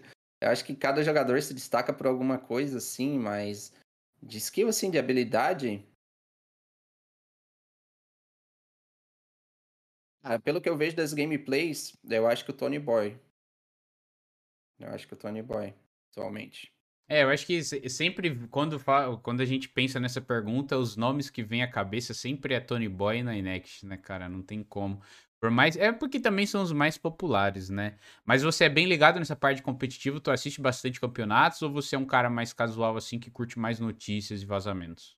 É, então, assim, a parte do Tony Boy ali, eu tava vendo alguns vídeos recentes dele, do Nine, é, do iNews também, eu acho que é um dos melhores jogadores que tem no cenário atualmente. Mas não sei, a parte de, tanto de movimentação dele, quanto da mira, quanto. A parte de movimentação, nem digo as firulas que ele faz de ficar ensaboando os caras, sabe? Mas quando ele tá atirando, ele sempre tem uma movimentação boa, tem. É, ele sempre se posiciona bem, tem um escape ali, tu tá numa gunfight, tu sempre tem que ter. Se o cara acerta mais tiro em ti, tu sempre tem que ter algum ponto de fuga para não perder aquela gunfight, sabe? Eu uhum. acho que ele uhum. se posiciona muito bem nessa, nessa questão também, não só na, na parte da movimentação ali com a 12, que é a maiores partes dos clipes dele, mas eu acho que assim, ele é um jogador completo, sabe? Sim. Em relação. É. Mas eu consumo muito, muito mais conteúdo de, de, de, vazamento, de notícia, do que conteúdo do, de competitivo. É, até porque o Warzone não tá com um competitivo muito bem definido, é meio difícil de assistir, né? Porque tu acaba vendo a câmera de uma pessoa, aí do nada troca pra câmera de outra pessoa, daí não aconteceu nada, daí volta pra câmera de outra pessoa que também não aconteceu nada. Não tem um, um spec bom para Warzone ainda. Então fica difícil de assistir, bem difícil. É não só de é. assistir, mas de organizar também, né? Porque lançaram Nossa. lá o modo privado, até hoje não tocaram no bagulho direito. Tem um monte de problema que a gente ainda, sabe? Não, igual tu falou, não tem um spec decente, sabe? Parece que o jogo não é feito para ser competitivo, a gente que tenta, né? É, é, é, é difícil. Pros, eu, eu tiro o chapéu para quem organiza campeonato de Warzone, porque, nossa, deve dar muito, mas muito trabalho. Criar aqueles lobby, ter que convidar um por um pro jogador entrar, não ter uma senha para entrar no lobby. Nossa, é coisa de amador, sabe? E a Activision, poxa, como assim? Tu não tem a senha pra entrar numa sala privada? Tu tem que ficar chamando jogador pro jogador. Eu até tava fazendo jogo sala privada nas minhas lives, só que não dava, não dava. O pessoal caía, o pessoal não conseguia conectar. É muito ruim, muito ruim esse modo competitivo do Warzone do jogo, tá? Não tô falando de cenário competitivo, pelo amor de Deus. Sim, do, sim. Do, do, jogo, do jogo em si. A, a feature que o jogo oferece para fazer um campeonato competitivo. Então, eu acho que talvez esse seja, seja um dos motivos de eu não, não ver tanto o cenário competitivo, porque eu não sou muito fã de Kill Race, que volta naquilo que, que a gente estava falando de arma meta, junto com a arma meta, vem aquela de que o, o criador de conteúdo tem que matar 30 caras numa partida. Pra ele ser bom, pra arma ser boa. Então, esse campeonato de Kill Race favorece isso e fortalece isso, sabe? Então, eu não sou muito fã desse campeonato de Kill Race. Apesar de que é mais divertido de assistir do que o competitivo, justamente por não ter um modo spec muito bom para a gente conseguir acompanhar os jogadores, né? É, uhum. Eu lembro de outros jogos, acho que PUBG, não lembro se eu vi um Mundial do Free Fire, algum desses dois jogos que eu vi. E tinha um modo spec muito bom, que daí subia o mapa, mostrava todas as equipes de cima, onde eles estavam posicionados, é, com cores diferentes, sabe? Isso é muito bom. Dá, Através dá da parede, dá pra muito ver, né? melhor. Né? É, Jogadores. Dentro do cenário competitivo. É, cara, eu até eu concordo contigo. Eu concordo contigo. Vamos ver qual, quais vai ser os próximos passos deles em relação a isso também, porque, como eu falei, é uma feature que já tá no jogo há muito tempo, né, cara? E é um descuidado muito grande. Dá para ver que a galera empenha, né? A gente tem umas empresas aqui no Brasil, a própria Big Clutch, que organiza campeonatos e tal. Tem outras empresas também, agora a Arena 1 também tá dentro do, do Warzone e tal. E tem muito mercado, né? Tem muito potencial para se tornar uma coisa muito grande, né? Agora que tá uhum. com aquela polêmica toda que tu até comentou um, há um tempo atrás, né, da Activision e tal, tem a questão da pandemia, que também, que sempre falam que, que é uma parada que realmente, né? Se você está trabalhando de casa, é complicado, muito mais complicado do que tá trabalhando dentro da empresa. Mas, enfim, eu queria que você contasse também pra gente, cara, um pouquinho da sua rotina, até pra galera conhecer mais sobre você, assim, fora das lives, sabe? Tipo assim, como é que é a sua rotina? Tu trabalha tal hora, tal hora, ou consome tais coisas assim quando você tá só de boa, ou você tá ligado o tempo todo no trabalho para ver se vai rolar uma notícia ali pra você soltar? Como é que é o dia a dia aí do, do arcade? É, então, eu tava com uma rotina muito mais louca, né? Mas eu dei uma reduzida principalmente na parte de lives, ainda mais com esse corte que a Twitch deu na gente, porque é, não, eu não tava conseguindo é, produzir nem pra Twitch nem pro YouTube. Porque a parte de lives é diferente de só estar tá jogando, né? Querendo Sim. ou não, tá produzindo conteúdo ao vivo. É, é cansativo também. Então eu tava fazendo live todo dia e gravando vídeo todo dia. E chegou uma hora que deu um burnout. Chegou uma hora que eu não conseguia mais produzir um conteúdo bom pro YouTube, não conseguia produzir na Twitch também, o pessoal entrava na live, eu tava cansado, então acabava prejudicando as duas coisas. Então eu tô fazendo live, a princípio, três vezes por semana, eu quero abrir mais um dia, muito em breve, mas eu quero estabelecer bem a minha rotina, porque eu sou um cara desorganizado. Se eu cair numa rotina ruim, eu vou ficar naquela rotina, sei lá, durante um mês até entrar na rotina novamente de organização. Então eu tenho que construir a rotina aos poucos, sabe? Uhum. Se eu der um deslize ali, eu, eu, eu saio fora da rotina e me, me prejudico demais. Atualmente, eu gosto de gravar vídeo pela manhã para publicar meio-dia, então, hum, então eu sempre tenho que estar tá com conteúdo em mente no dia anterior. Por exemplo, a, ah, eu, hoje eu vou fazer live, então já tem que estar com o conteúdo antes de abrir a live, sabe? Tem que pesquisar o conteúdo à tarde. Aí vai lá, grava uma gameplay para colocar de fundo. Eu tenho algumas 4, 5 gameplay gravadas, nunca deixo muito porque o pessoal não gosta de assistir. Mesmo que seja vídeo de notícia, ninguém quer ver vídeo antigo, ninguém quer ver vídeo de season passada, Sim. mesmo que seja gameplay de fundo. Então, e eu também jogo com as armas que eu falo nos vídeos, né? Não adianta eu falar que uma arma é boa e não jogar. Então eu jogo e mostro, não, essa arma aqui tá realmente boa, tô usando. É, não porque eu quero mostrar que eu tô usando, mas que é, eu realmente gostei daquela arma. É verdade, não é um clickbait esse vídeo aqui que eu fiz, sabe? Aquela, essa arma tá boa. Então, à tarde geralmente eu gravo, começo da manhã, tarde, até porque os lobbies são mais fáceis também, à noite só tem os cracudos. e, e à noite eu faço live daí, mas eu gosto de gravar e editar meus vídeos pela manhã. Aí tem os dias de folga, né? Sexta, sábado, domingo, segunda, pra ficar com a mulher, pra. Que, que daí eu saio um pouquinho mais das lives na parte da noite, assim, mas aí durante a manhã e a tarde é todo dia. 24 horas, 24, 24 horas não, 7 dias por semana. De segunda, de segunda a segunda. De manhã e à tarde focado no conteúdo. A não ser quando tem algum compromisso, quando eu vou sair, fazer algumas coisas. Mas eu me organizo antes, é claro. Mas uhum. a princípio não. A princípio sem, sem folga. Ah, muito justo, muito justo. inclusive, isso é, um, é uma grande dificuldade minha, cara, de, de organizar meus horários. Porque eu também, eu só moro com a minha mulher hoje, né? Recentemente, aí vai fazer um mês que eu comecei a academia, então eu tô acordando cedo, indo pra academia também. Então, tirando as coisas de casa, tirando mulher, né, e o trabalho, isso é uma parada que é, realmente é muito complicado de, de conciliar tudo. Mas que bom que tá dando certo aí pra ti. Eu até parei de fazer live aos sábados também, que eu fazia live de segunda a sábado. Agora eu estou fazendo de segunda a sexta também. E, cara, sábado e domingo para mim é sagrado. Eu mal uhum. gravo, mal gravo stories, mal fico tweetando muitas coisas assim. É um tempo que eu tiro também para ficar de boa com os amigos, com a mulher também. E até aproveitar o gancho para você falar também pra gente um pouquinho da sua vida como DJ, cara, que tava vendo lá no seu no seu Insta, né? Você tem várias, vários registros lá. Como é que era, cara, trampar com isso daí? Você sente falta, não? Ah, eu sinto muita falta. Era que era uma coisa que eu sempre tive, tive muito ligado, assim, foi na parte de arte, de música. Então, música principalmente. É uma coisa que eu sinto muita, muita, muita falta mesmo. Mas eu acho que ainda não é o momento de voltar. Tenho a intenção sim de voltar. É, uhum. É, não na loucura que era antes, mas tenho a intenção de voltar. Porém, eu acho que esperar passar a pandemia, tá tudo certo, tudo organizado, aí eu volto para essa parte. Mas uhum. era uma uhum. coisa que eu gostava muito, muito de fazer mesmo. E durou pouco, durou dois anos basicamente a parte de DJ. Ah, mas foi, mas você começou mais como um hobby ou você investiu pesado? Então, é, é, a história é bem longa, assim, mas resumindo um pouco, é que eu trabalhava na parte de eventos. Uhum. Então. Como designer, né? Ou não, não, não, organizando eventos, organizando eventos, ah, tá. organiz... organizando a balada mesmo. É...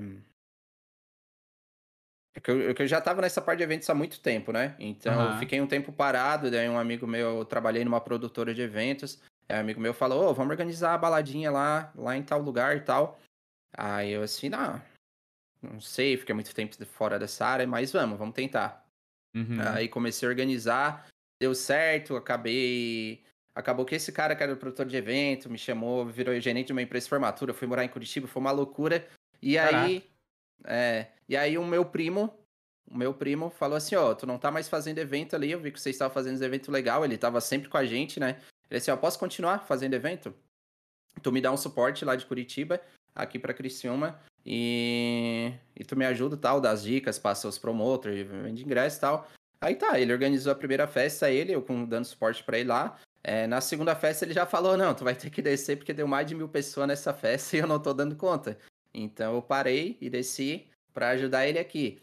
Porém, os DJ cobravam bem carinho, assim. E, uhum. E a gente abria, era a balada que mais abria cedo. A gente abria às 10 da noite com uma promoção até meia-noite é, de, open, de open drink para mulheres, né? Pra dar aquele chama pra festa na época. É, às vezes tinha alguma promoção para homem, mulher também. Então, tinha um DJ que tocava naquele horário, só que ele tocava não para mil pessoas, para 100 pessoas. E o pessoal tava cagando para ele, só queria tomar cachaça. Só que se tu botasse um pendrive ali, era ruim. Então o que, que a gente fez? Vamos tocar nós nesse horário. Aí compramos equipamento de DJ e começamos a, tipo assim, ah, tu fica lá cuidando do bar nesse horário. É, tipo assim, das 10 às 11 eu toco e das 11 à meia-noite tu toca. Aí no começo a gente começou a tocar sem, sem colocar no flyer nada, né? Aí como o pessoal sabia que era a gente que estava organizando a festa, eles começaram a dar uma atenção maior pra gente, que tava tocando, né? Uhum. Aí, aí a gente assim, pô, cara, tá legal, o pessoal tá conhecendo. E outras casas noturnas estavam pedindo pra gente tocar nas outras casas noturnas. E sabia que a gente tava tocando ali. Daí a nossa foto começou a aparecer nos flyers e tal. Aí a gente montou um projeto com outro pessoal que trabalhava com a gente na própria balada, né? E uhum. daí foi o La Mafia DJs. E aí eram, eram dois dançarinos, né? Um, um homem e uma mulher. E eu e meu primo tocando como, como DJ. Então foi onde começou a dar certo. Aí o projeto foi vendendo, foi crescendo, a gente parou fazer festa e ficou só focado no DJ. Foi uma loucura. Caraca, que top. Mas você pretende, é, quando com o fim da pandemia aí, eu acho que tá um pouco longe ainda, mas enfim, você pensa em retomar essas atividades? Depois que as Penso. casas já estiver mais liberadas e tal? Sim, quando tiver mais concreto o liberamento das casas e tal, eu pretendo retomar sim. Eu acho que é uma coisa que não consome muito tempo quando tu já sabe o caminho e quando tu consegue delegar a função também. É, então, tem muita gente que. A gente sempre pagou muito bem quem trabalhou com a gente em questão uhum. de. Então, sempre. Até se a gente chamar novamente essas pessoas, com certeza, é, a gente vai conseguir estruturar uma festa bem feita, sabe, aqui para a região. Então, é uma coisa que. E, e uma coisa que pode dar certo. E os proprietários de casa noturna também não costumam mudar muito. Realmente é o filho, é o dono, é o irmão, é o. É, o, é geralmente é o pessoal que já está investindo, já tá no evento. Ninguém começa a fazer evento do nada.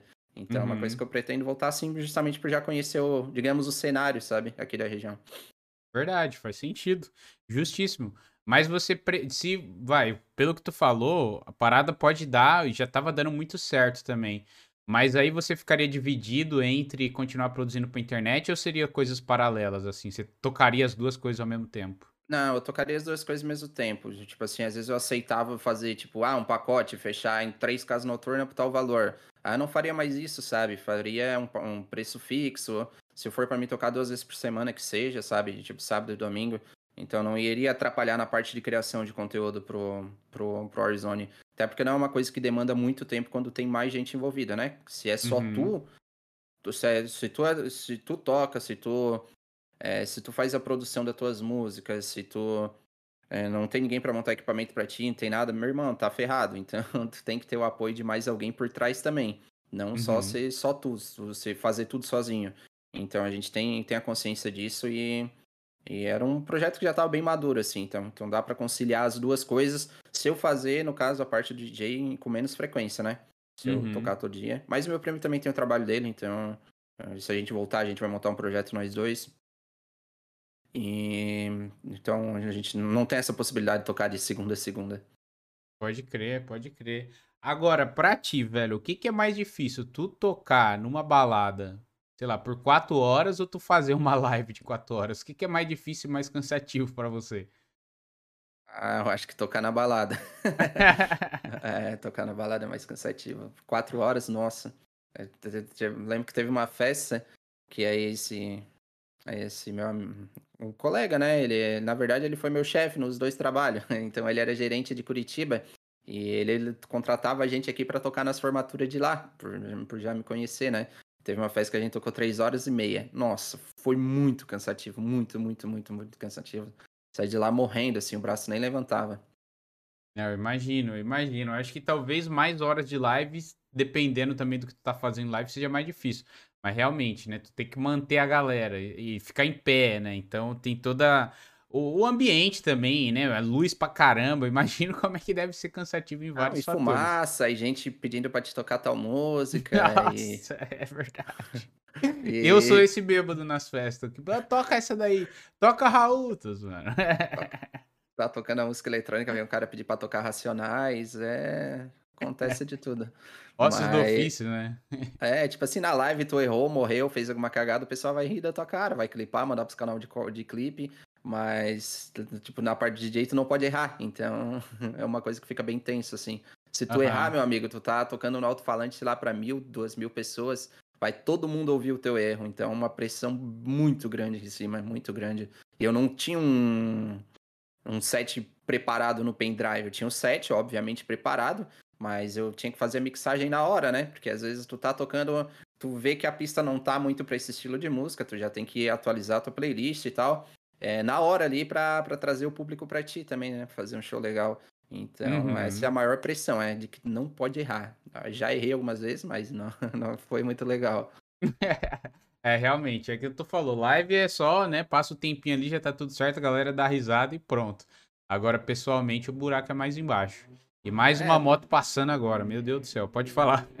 Até, até depois que a gente pegou a malandragem, né? Tipo assim, a, a, a parte dos DJs aqui, até pra Joinville, acredito que seja, o pessoal usa muito microfone, né? E é uhum. uma parte que ajuda muito na apresentação, que às vezes tu não quer, não consegue. É muito difícil fazer uma transição de música para outra, tu não quer arriscar.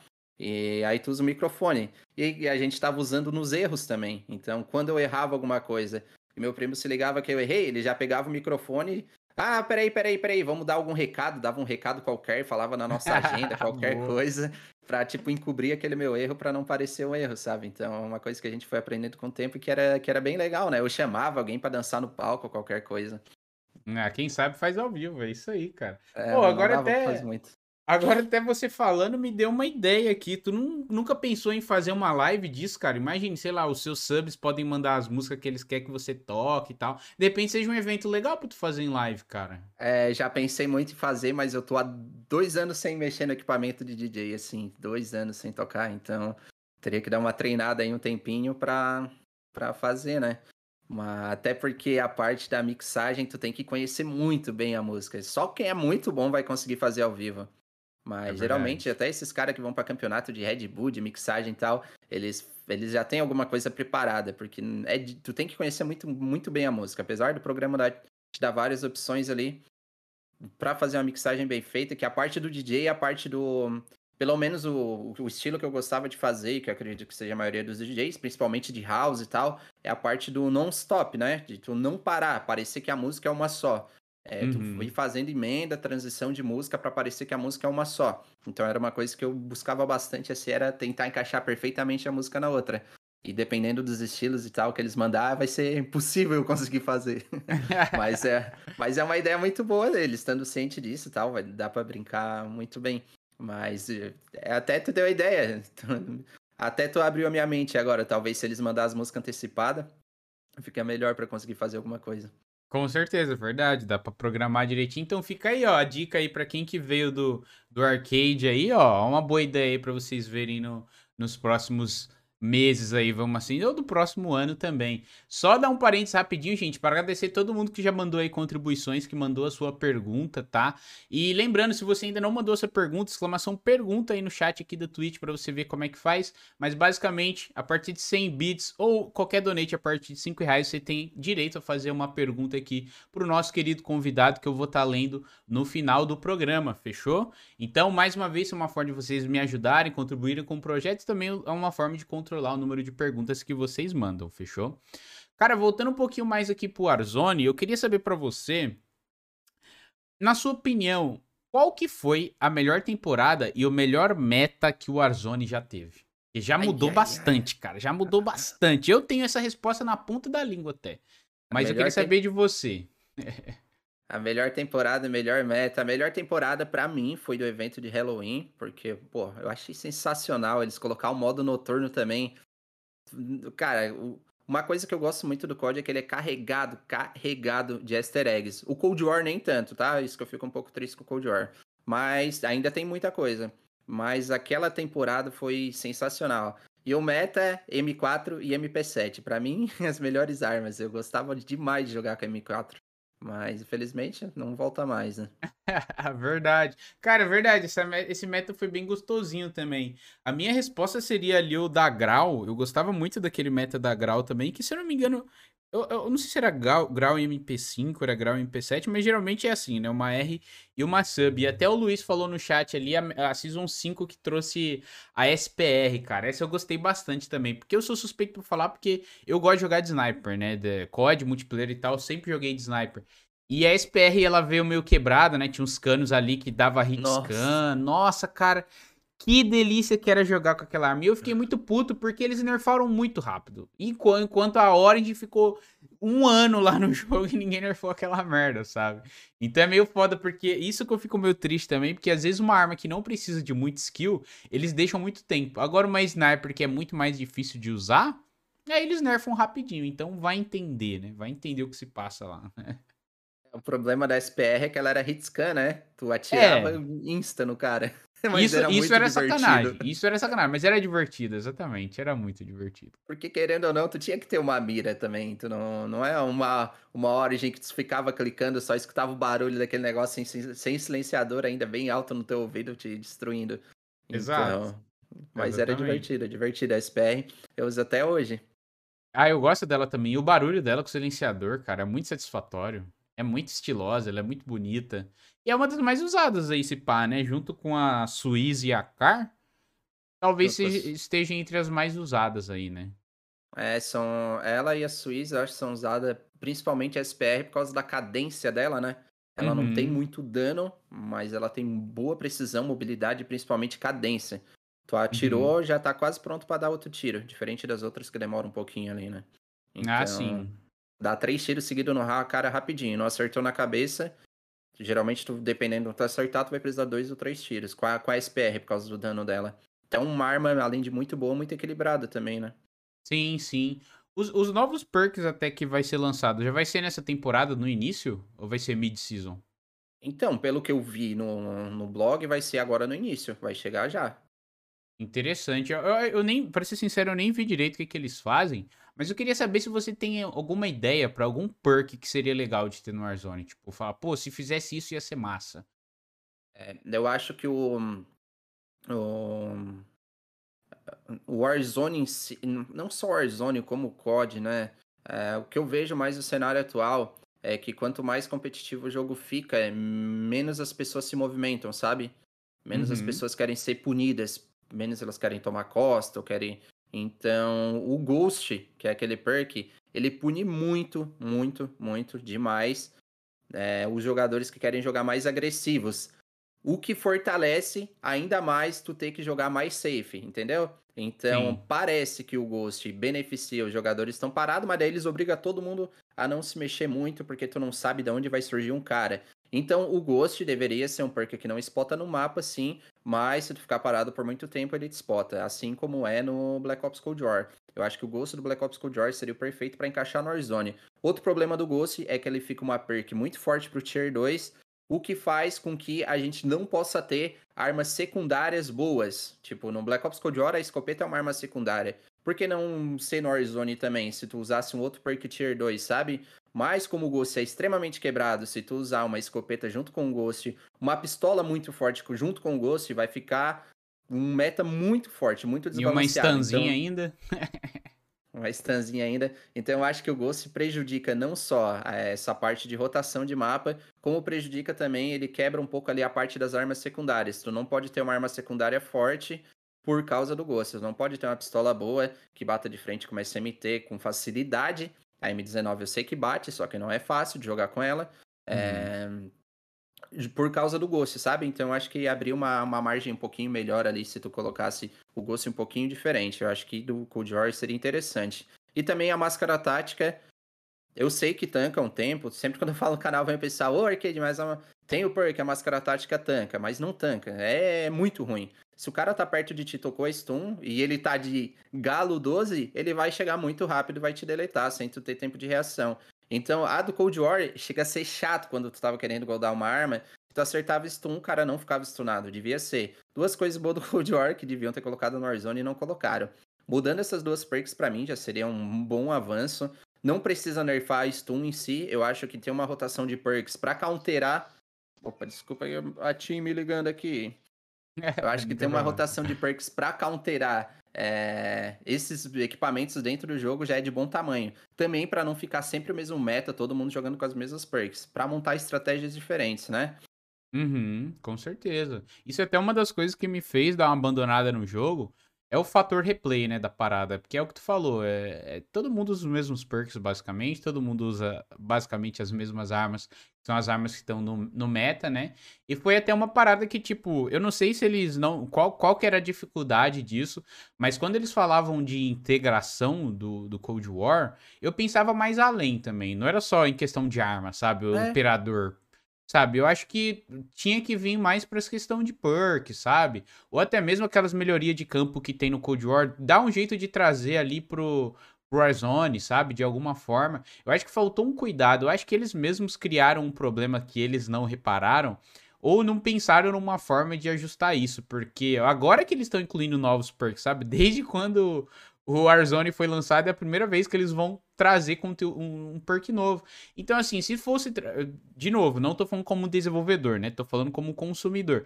Então, eu não sei qual é a dificuldade de trazer isso. Mas imagine, cara, o perk já tá pronto no Cold War. É só você adaptar ele pro Warzone, assim como eles fizeram pro, do MW pro Warzone, sabe? Então, são uhum. coisas que me desanimou muito. E eu tô há um mês sem jogar o jogo e de verdade, eu não sinto falta. É, é uma, é uma coisa que desanima bastante, porque acaba entrando novamente no meta, que o pessoal não gosta do meta, mas é obrigado a jogar com meta, porque são os perks mais fortes, né? Eu, por exemplo, gosto de jogar com alerta vermelho, rastreador e sensor, para saber 100% onde o inimigo tá. É, na, na, Quando eu jogo, eu jogo, costumo jogar mais solo em live, mais Ilha do Renascimento. Porque ela, uhum. tipo, menos, tu volta, eu acho que fica mais legal pro pessoal da live assistir, sabe? Com é, certeza. É, mas eu jogo, tipo assim, às vezes o pessoal acha que é fácil uma partida, mas eu jogo 10, 15 partidas para conseguir pegar uma partida legal pra uma gameplay. Às vezes eu caio e já morro, caí no lugar, caiu um cara comigo, morreu, começa outra partida. Então, essa parte dos perks, de ter que estar tá usando sempre as mesmas coisas, em toda partida é chato, é bem chato. Por isso que esses perks novos que vão chegar são. Eu gostei de um, que quando tu der dano no inimigo ele vai ficar marcado, para mim isso é sensacional. Uhum. E não gostei do outro, de, da placa lá, para mim não vai ter um impacto grande no jogo. Se vir da maneira que tá descrito lá, né? Não ser que eu tenha interpretado, interpretado de outra forma. Uhum. Não, justíssimo, justíssimo. Até agora deixando de lado uns poucos problemas, porque assim, sempre que eu falo do. A gente fala do Warzone aqui, a gente se importa com o jogo, então a gente fala o que a gente quer de melhoria, né? E sempre sem, tem gente que xinga e fala, pô, o jogo é gratuito, os caras estão reclamando. Ou se tá ruim, para de jogar, sabe? Sempre tem uns extremistas e não é bem assim, né? Se a gente fala é não. é porque a gente se importa. Se a gente não se importasse, a gente não tava nem aqui falando sobre o jogo agora, né? E então, assim, o que eu queria saber de você, cara, o que que torna, na sua opinião, o Warzone ele ser único, assim, um dos melhores Battle Royales já lançados? É, eu acho que o Warzone atualmente é, ele tem um equilíbrio perfeito entre a velocidade de gameplay, sabe? A parte da engine do Warzone é sensacional. É, vai ser muito difícil um jogo superar a engine do Warzone. Ela é muito boa. A parte de movimentação e gunfight, tu tem uma clareza muito grande do que tu tá fazendo, dos movimentos que tu tá fazendo. Tipo assim, no Cold War, é, as gunfights são, são boas, tá? O Cold War, eu acho que ele foi muito hateado, porque o MW foi muito bom em questão de engine. Mas o Cold War, ele tem muita coisa boa. Então, a parte do Warzone que traz essa clareza da movimentação não tem no Cold War, sabe? No Cold War, tu dá jump shot, tu dá drop shot, tu faz todos os mesmos movimentos, só que não é com a mesma clareza do Warzone. É... Não sei se tu sente também que o Warzone tem uma clareza muito grande na parte de movimentação de gunfight. Eu fui jogar, por exemplo, Cyberpunk, que jogo de gunfight horrível. Não, eu joguei, eu acho que quatro horas, não consegui reembolso na Steam, mas Ai, foi triste. Mas foi terrível, cara. Não dava para ter uma gunfight decente naquele jogo. E é uma coisa que o Warzone trouxe que, na primeira vez que eu joguei, eu lembro pensei, nossa, que jogo maravilhoso. E essa parte de movimentação no mapa, tipo de contrato, é, eles sempre estão adicionando novos contratos, mas basicamente é mais do mesmo, sabe? Volta naquela que, ah, foi um jogo inovador que trazia o quiosque de compra, só que eles exploraram um pouco os recursos que tem atualmente dentro do jogo. Parte de perks, dava para ter explorado melhor, mas é uma coisa sensacional também dentro de um jogo de FPS, algumas coisas para counterar alguns recursos dentro do jogo. É uma estrutura muito boa, sabe? Que foi uhum. pensada lá pela Infinite Ward. Então, acho que isso tudo fez o Warzone estar tá onde ele está hoje. Ele é, ele é muito bom porque ele é diferente dos outros. Ele não, não era, não era só a parte de, de, de ficar escondido até sobreviver, sabe? Tem algumas, muitas coisas, muitos recursos que faziam tu se movimentar muito rápido. Sim. E o próprio sistema também de comprar o amigo, né? Isso também é muito legal, porque, se eu não me engano, o Warzone foi um dos primeiros que trouxe essa opção de, de assim, num jogo, né? Depois o Fortnite acabou colocando também um, uns ônibus lá de respawn que tu pega. Mas mesmo assim, tu precisa pegar o cartão do seu amigo, igual é no Apex, né? Pega o cartão do é. cara e vai até um posto de revive. Pô, às vezes não tem mais ou tá fora da safe. Isso realmente era muito chato. Mas no Warzone é tudo muito rápido, dinâmico, né? Pô, vou lutear aqui, pegar um dinheiro, beleza. Se eu tô Isso. numa gunfight com meu amigo, meu amigo morreu. Eu não preciso ir lá, porque eu sei que o cara vai ficar marcando lá para eu não pegar o cartão dele, se fosse o caso, né? Isso, é um, isso para mim também foi um acerto muito, muito grande no Warzone, além, é claro, de trazer a opção dos loadouts, que é a identidade do COD, né? Juntamente com os kill streaks ali. Não falei dos loadouts, mas eu acho que a parte mais importante, é, não só do, do, do Warzone, mas também a parte de criação de conteúdo foi esse dos loadouts, né? Que é sensacional tu poder montar um loadout ali da forma que tu quer e comprar e ter o armamento pronto para jogar do, da maneira que tu quer, do estilo que tu quer, com as perks que tu quer. É muito bom, muito bom isso dentro do jogo. Até tu citou o Gulag. O Gulag foi um, uma coisa muito legal dentro do jogo, mas é uma coisa que tá irritando muita gente. Depois muito. eles dão o gostinho de que se tu tem o dinheiro, tu remobiliza, o Gulag foi prejudicado. Acho que nele está colocando uma feature diferente para te voltar ao jogo, sabe? É muito melhor a requisição tu ter o dinheiro e voltar, porque quem tá jogando, tá fazendo caçada e ter o dinheiro para voltar é, é, é, muito bom quando tem esse modo é, valoriza muito quem joga agressivo, sabe? Do que uhum. o Gulag. Então o pessoal tá odiando os Gulag, principalmente que eles estão trazendo novos mapas. Se eles colocar o do banheirinho e tal, mesmo assim não vai ter mais aquele sentimento do começo, sabe, do Gulag. Foi uma coisa Verdade. nova, mas que tem que tem que evoluir, tem que evoluir de alguma maneira. Talvez se botar 2v2, que era a ideia original. Sabia que a ideia original era 2v2 no Gulag? Cara, não sabia, para mim que ia ser um x1 mesmo. Era 2v2. Infinite Ward deu entrevista que a ideia inicial era fazer 2v2. Pensou tu jogar tu e outro cara que tu não conhece? Caraca, ia ser muito massa. Ou até mesmo, sei lá, você e sua dupla morreu. Aí vai ser você e sua dupla contra outra dupla que morreu. Olha Isso, só que interessante se... que seria. Se não tem a tua dupla que morreu, tu joga com um cara aleatório. Ia ficar desigual? Ia, mas eu acho que dá para fazer um matchmaker ali de dupla versus dupla. Os quatro separados ali que são de outras equipes montar dupla. Eu acho que dava pra fazer um negócio nesse sentido. Mas, Verdade. mas foi uma, era, era uma coisa que era para ser 2, 2v2.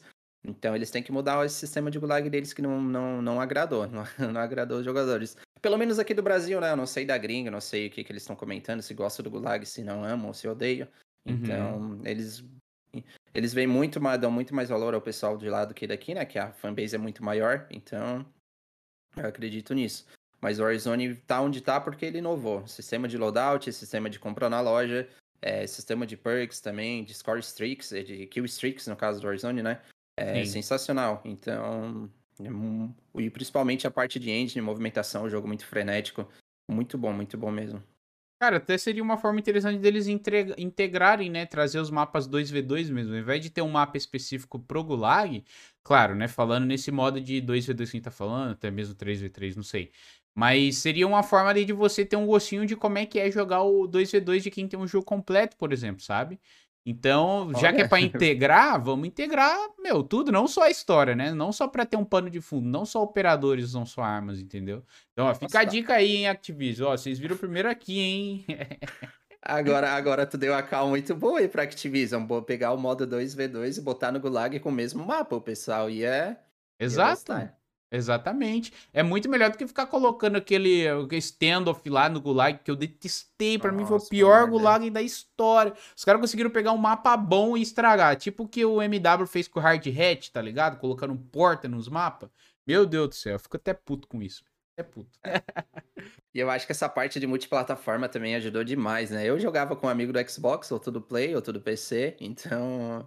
É, quando comecei a jogar. Então, sensacional isso, que continue por muito tempo. Eu sei que tem o pessoal que tem seus prós e seus contras, né? Mas uhum. eu acho que uhum. se pudesse escolher, eu acho que é o, eu, eu até vou fazer uma votação depois no é boa, boa. comunidade para ver com crossplay ou sem, para ver o que o pessoal prefere. Mas eu acho que o pessoal, se realmente fosse para optar, o pessoal ia preferir jogar com os amigos, sabe? Então, com certeza. Acredito que a multiplataforma ajudou demais também no sucesso do Warzone.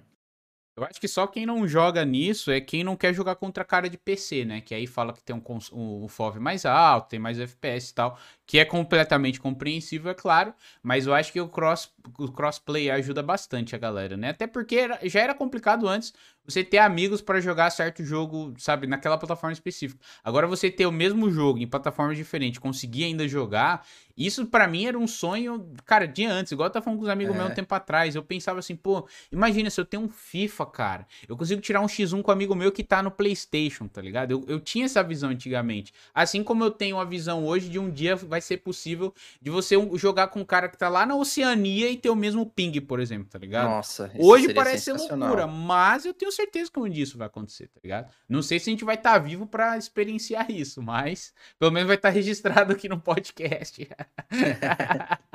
Duas dicas aí, ó. Fica a dica aí pro Elon Musk também. É verdade. Alô, Elon Musk, ó, já sabe, né, cara? Se quiser criar também a moeda é, virtual aí o, do Call of Cash, é nós também. Minha DM tá aberta, mano. Gente, vamos então caminhando aqui pro final desse episódio. Eu vou pra pergunta da, da galera, então. Uh, deixa eu ver aqui. O Jedslim, muito obrigado, meu querido amigo que me ajuda nos cortes Call of Cast aí, velho. Ele mandou 5 reais pra gente. Muito obrigado pela sua contribuição, meu querido. E mandou a seguinte mensagem: Salve Fest e Leandro, saudades disso aqui. Leandro, qual foi o momento em que você viu que tinha que focar na produção de conteúdo no YouTube? Aquela virada de chave, o click start que deu início a viver de YouTube. O Click Start que deu início, como, como eu falei, é, não, eu não tinha muita opção e resolvi apostar no conteúdo quando eu vi que o pessoal estava querendo consumir o meu conteúdo. Quando eu, eu vi que estava atingindo um número legal de, é, de espectadores, né? De visualizações nos vídeos, também de inscritos. Mas quando deu aquele Click Start foi quando eu vi que não era só postar uma gameplay, sabe? Era algo além disso foi quando eu percebi que eu tinha que entregar um conteúdo de valor, não só postar eu jogando. Então, esse foi o, a, a, virada de chave. Justo, e você não se arrepende, não tem nem como se arrepender, né, cara? Por, não, por um lado foi muito bom, né? É, por isso que eu falo, tipo, a pandemia, igual, se não fosse a pandemia, talvez eu estaria em Portugal até hoje, sabe? Mas eu não teria nada disso aqui que a gente tá tendo hoje também. Então, por isso que eu gosto de ver os dois lados da moeda, né? Porque tudo tem um lado positivo e tudo tem um lado negativo na vida da gente. É, até tu falou da pandemia, talvez se eu tivesse morando em Curitiba trabalhando no emprego que eu tivesse lá ainda, eu ia, que era da empresa de formatura, eu ia ter que ter saído dessa empresa de formatura por causa da pandemia também, né? Sem evento durante um ano, dois anos, empresa não ia me manter e também eu ganhava era por comissão, não é ia verdade. ter como ficar. Então, não dá pra gente se arrepender porque a gente nunca sabe o dia de amanhã, então é, sempre tem que focar, fazer o melhor com o que a gente tem no momento, que, que eu acho que é o principal. É, não, não tinha um equipamento muito bom, agora que eu tô conquistando aos poucos. A uhum. minha, até a minha luminária aqui, por exemplo, que eu tenho que pagar as contas de casa também, então eu não consigo investir 100% no, no, na stream. Ela é, ela é regulada por uma folha de papel, sabe? Tipo, uhum. se eu quero mais claridade, eu aumento a folha para frente, sai da frente da lâmpada. Então a gente Caraca. vai se adaptando com o que a gente tem. Eu tenho isso também aqui, inclusive eu comprei um papel. Eu esqueci o tipo desse papel, que ele é colorido, só que ele é meio que transparente, sabe? Ele parece um plástico. E eu coloquei na minha luz da esquerda aqui em volta de uma caixa de leite. Eu já mostrei isso até no meu Instagram. para poder dar um efeito de luz mais azulada, sabe? Pra não ficar uma luz branca dura, assim, por exemplo. Então eu compartilho do mesmo pensamento que você, cara. Eu queria ter uma luz Delgato, por exemplo, para controlar tudo queria. no Stream Deck aqui. Mas não tem como você pagar mais caro numa lâmpada do que no seu aluguel, por exemplo, no meu é, caso, né? Dá. Então é, é bem complicado, velho. Complicado. Gente, só um parênteses aqui que eu tô vendo de gente reclamando. Que isso? Fulano teve tantas horas, ciclano não sei o que, já vai acabar. Gente, calma, tá? Calma. A gente ainda tem as perguntas da galera. E outra, fica o convite sempre aqui, eu sempre falo isso. O convidado vai voltar mais vezes, tem muito mais coisas pra gente falar, mas fica por uma outra ocasião também, tá? Então tenham paciência, tenham paciência com a gente. Espero que vocês estejam curtindo o episódio, inclusive, tá? E eu queria agradecer também o sub do Natan o Mystic também mandou um real para nós, muito obrigado, meu querido. E o Renard007 mandou também 5 bits, muito obrigado, tá? O Mr. Vinícius também mandou 100 bits e tem direito a uma pergunta. Arcade, duas coisas. Como mantém um bigodinho tão bala igual o seu? E se você fosse pica grossa da Infinity Ward, o que mudaria no Warzone para ele ficar perfeito ao seu ver? Be ao seu ver. Beijos pro dois, fest, tamo junto. Tamo junto, Vinícius. Mr. Vinícius, obrigado pela sua contribuição, meu lindo. É nóis, mano. A pergunta do Warzone é fácil, agora do bigode é mais difícil. É... Tu tem que deixar crescer, compra uma pomadinha, ó, enrola aqui e não dorme com ele assim, senão a tua mulher corta de noite. Essa é a dica que eu dou. Boa, boa, que minha mulher também não gosta de bigode, não, cara. Não, não gosta, não.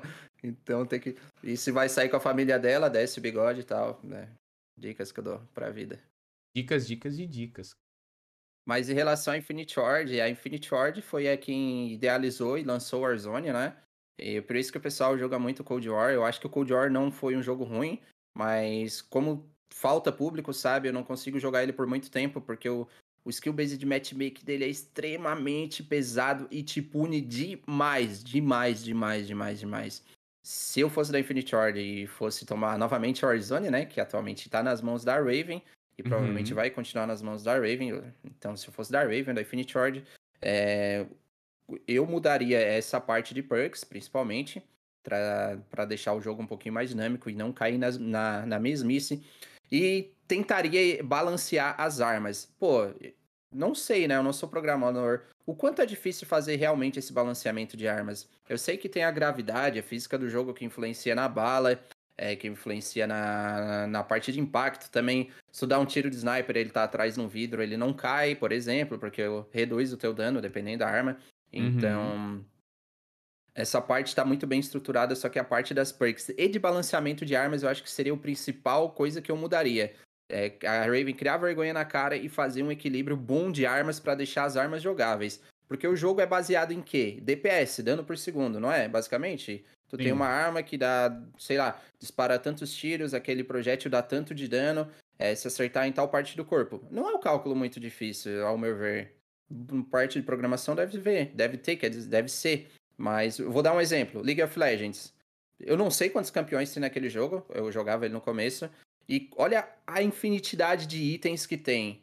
Olha a infinidade de combo que dá para fazer com quatro habilidades diferentes. Não é só DPS, tem muita outra coisa envolvida. É claro que são jogos diferentes, tá? Mas o que eu quero dizer é que tem um balanceamento. E eles mudam constantemente o metagame para não cair na mesmice, sabe? Às vezes tá jogando lá com o campeão, agora eu vejo, se eu for acompanhar o cenário agora, os caras estão com outros campeões completamente diferentes, outros itens completamente diferentes. Eu acho que é isso que faltou na Raven, ela é balancear as armas, não deixar as armas esquecidas.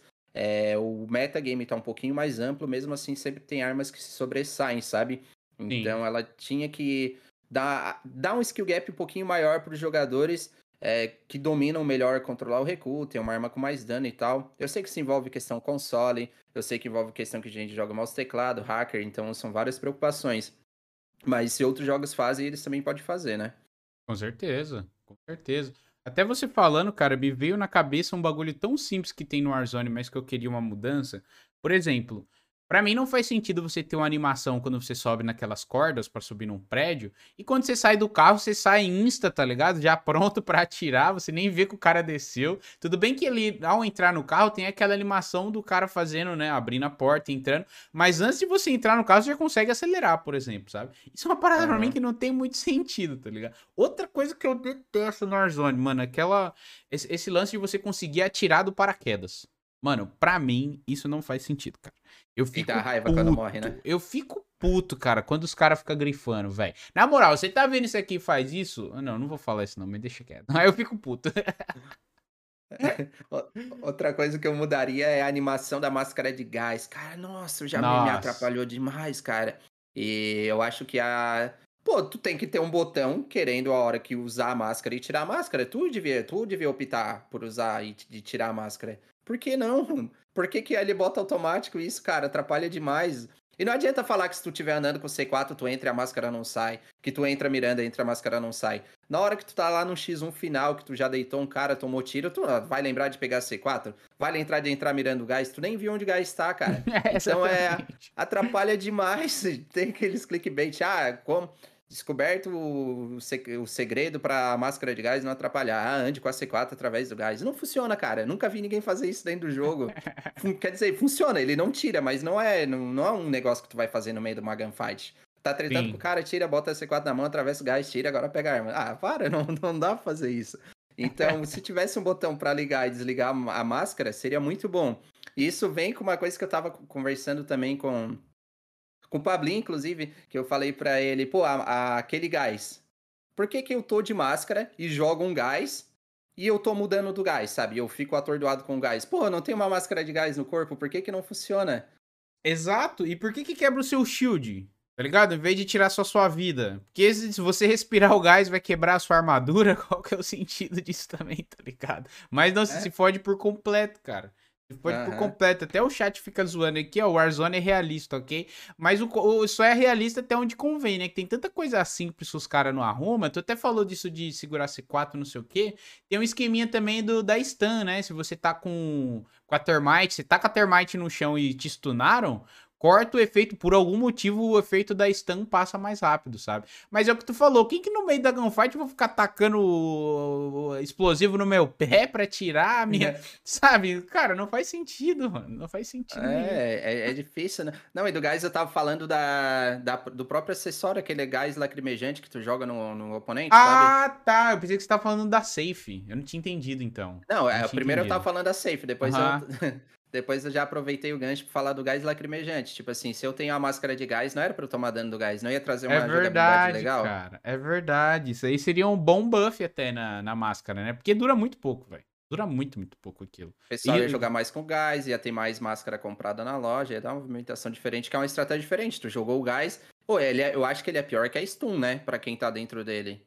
Não tem que fazer o teste, mas eu acho é que porque tá você tem que dele... sair, né? Tipo assim, se o cara tá no segundo andar, por exemplo, acho que varia da situação, né? Mas se o cara tá naquelas casinhas menores lá, ele tá no segundo andar, pô, tu tá com as duas fumaças lá em cima, pô, ele é obrigado a descer. Porque uma que ele fica tossindo, passando a mão na cara, tu não consegue mirar, tu toma dano, tu fica lento. Então, assim, realmente, dependendo do, da forma que tu jogar, ele é mais forte que a stun, com certeza. É, o problema é que tu não consegue entrar nele, né? Porque tu toma Exato. dano também. Exato. Aí se a máscara funcionasse direita.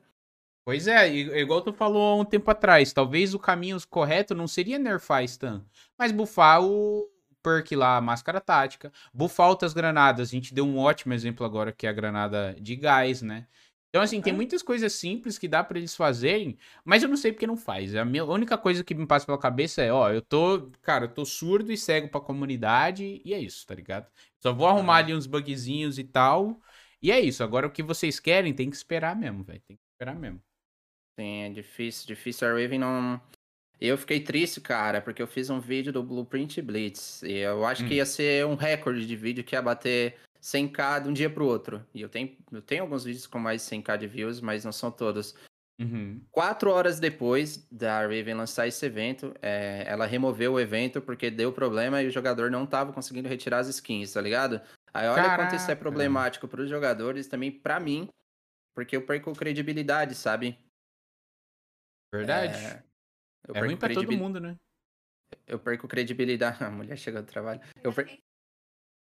eu perco. Eu tô no podcast. Tomou o gank é, da esposa ao vivo. Tomei gank. gank da esposa, essa é nova. Já tomaram o gank da mãe já aqui ao vivo também. É. Mas boa, boa, boa, Ai, boa. Tá até Que fofo, gente. Um momento fofo aqui do podcast. Vem, vem. Até esqueci do que tava falando, até fiquei vermelho. Pô, até que eu também perdi o fio da meada, não lembro. Até minha cachorra quer ficar aqui que chegou, velho. Não, Quem sabe faz ao vivo. Quem sabe faz ao vivo. É isso aí, é. rapaziada. Como é o nome dela? Que fofo, que droga. É Thalita. Thalita. Um abraço pra Thalita e bom descanso. Eu terminar esse podcast sem mostrar ela. Que é isso? Então mostre para nós, não tem problema. Mina, e Agora vocês vão ver o que é fofo. Ah, agora sim! fofo demais, cara. Fofo demais. É um cachorro ou um cachorro? É macho é ou fêmea? Cachorra, é uma cachorra. Qual é o nome? É Blue. Blue, um abraço pra Lu. Olha só, primeiro participante animal do Call of Cast, hein? Que isso, É. cara. Fofo demais. Gente, só dando sequência aqui, então. Última Ah, pergunta aqui da galera. falando. Nossa, cara, pior que eu esqueci também. A gente tava falando do. Da Raven, as paradas que eles deixam de fazer, tá ligado? Ah, verdade.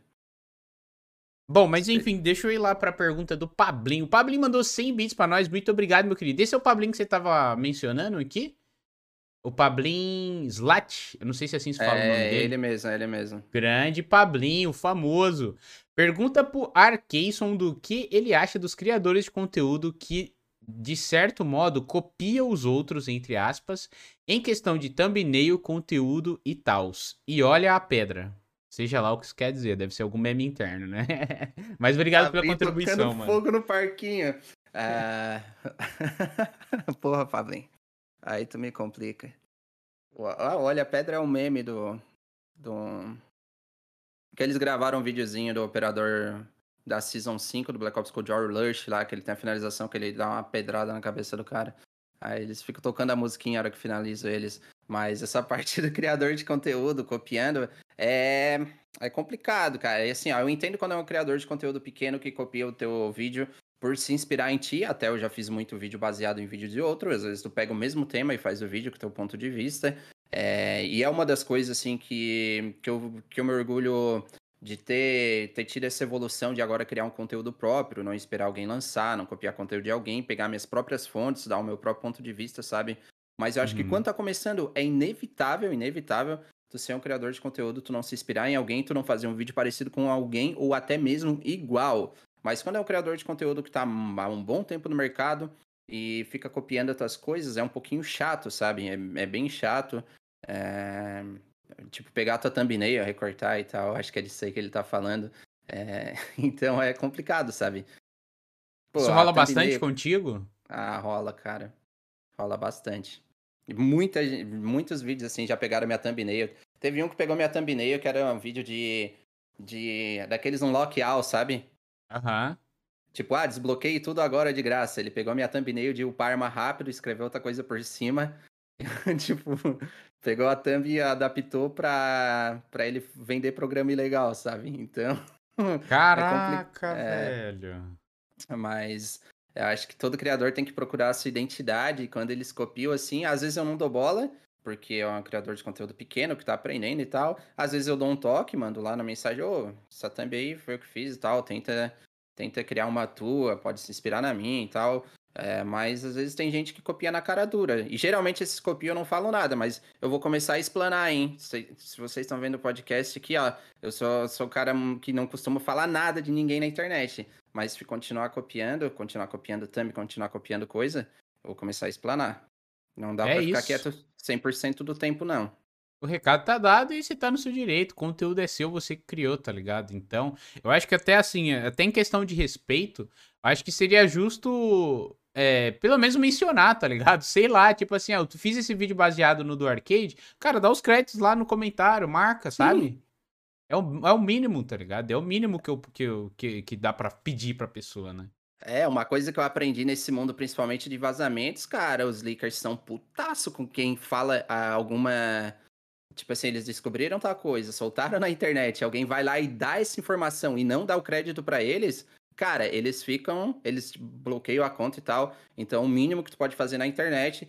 É, volta novamente, eu volto lá no começo. Quando no começo eu não sabia e eu também não tinha o hábito de fazer, mas foi o que eu, eu fui aprendendo, vendo, né? É, no mínimo, no mínimo, tu dá os créditos pra pessoa. Se é um conteúdo que que tu vai pegar da pessoa, sei lá, um react, alguma coisa, eu acho legal pedir permissão, mas se tu tem certeza de que aquilo não vai ofender a pessoa, faz aquele conteúdo sem problema, porque é divulgação pros dois, é legal, principalmente essa parte de react, é uma coisa que eu não me importo nem um pouco, sabe? Mas pegar Uhum. alguma informação, algum conteúdo de vídeo e tal, e ou tirar de contexto, ou ou não dar os créditos é uma coisa que não é legal, não só pra mim, mas como pra qualquer criador de conteúdo, né? É, Uhum. até os leakers, tem um lá que pegava tanto conteúdo deles que, cara, a comunidade de leaks se fechou pra eles, sabe? Eles, eles escrevem, ti- tipo, pode falar palavrão aqui? Pode, né? Pode, pode, fica à vontade. Tipo assim, ah, é o Warzone News, era o nome do cara. Aí ele pegava tanta coisa dos outros sem dar crédito que eles começaram a botar a marca d'água Só que ao invés de colocar a marca d'água deles, de quem descobriu a novidade, era assim, ah, fuck Warzone News, sabe? Compartilhar. Caraca, velho. É. Virou meme o maluco. o maluco virou meme na comunidade de, de leakers. Então, acho que, que dar os créditos é uma coisa muito importante para qualquer criador de conteúdo. Até teve um mano lá no TikTok que tava pegando uns vídeos meu e tal. E aí me marcaram, daí no começo eu fiquei puto. Aí ele chamando a DM, explicou e tal. Ele assim, ah, cara, foi mal e tal, mas eu vou dar os créditos quando eu usar. Eu assim, não, cara, pode usar meu conteúdo no TikTok à vontade. Só me dá os créditos, por favor, porque não tava aparecendo a minha câmera, não, não sabia que era eu que tinha criado aquele conteúdo.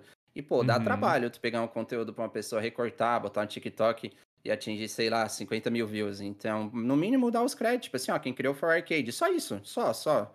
Quem criou For Arcade do YouTube. Falei pra ele, não, pode continuar fazendo à vontade, não importa nem um pouco de tu tá, tá pegando conteúdo e fazendo desde que tu deu os créditos, né?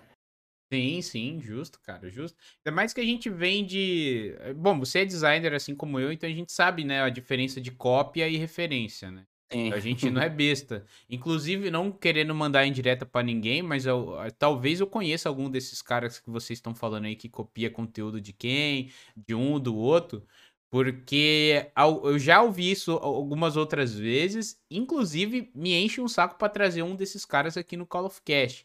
Então, assim, é meio complicado, porque eu vou até dar um recadinho aqui agora para quem quer participar desse programa aqui, porque igual um monte de gente me falou do arcade, por exemplo. O que, que eu vou fazer quando eu vou convidar o cara que eu não conheço conteúdo? Eu vou seguir ele, eu vou consumir o conteúdo dele e vou ver se também se ele é um cara, né, que tem uma índole bacana, que tem alguma coisa agregada no podcast, entendeu? Agora, se você é um cara que tá copiando coisa aí dos outros, meu amigo, aqui você não entra não, hein? Aqui não é cada mãe Joana não. Então, velho, Tome vergonha na cara e vai criar seu conteúdo.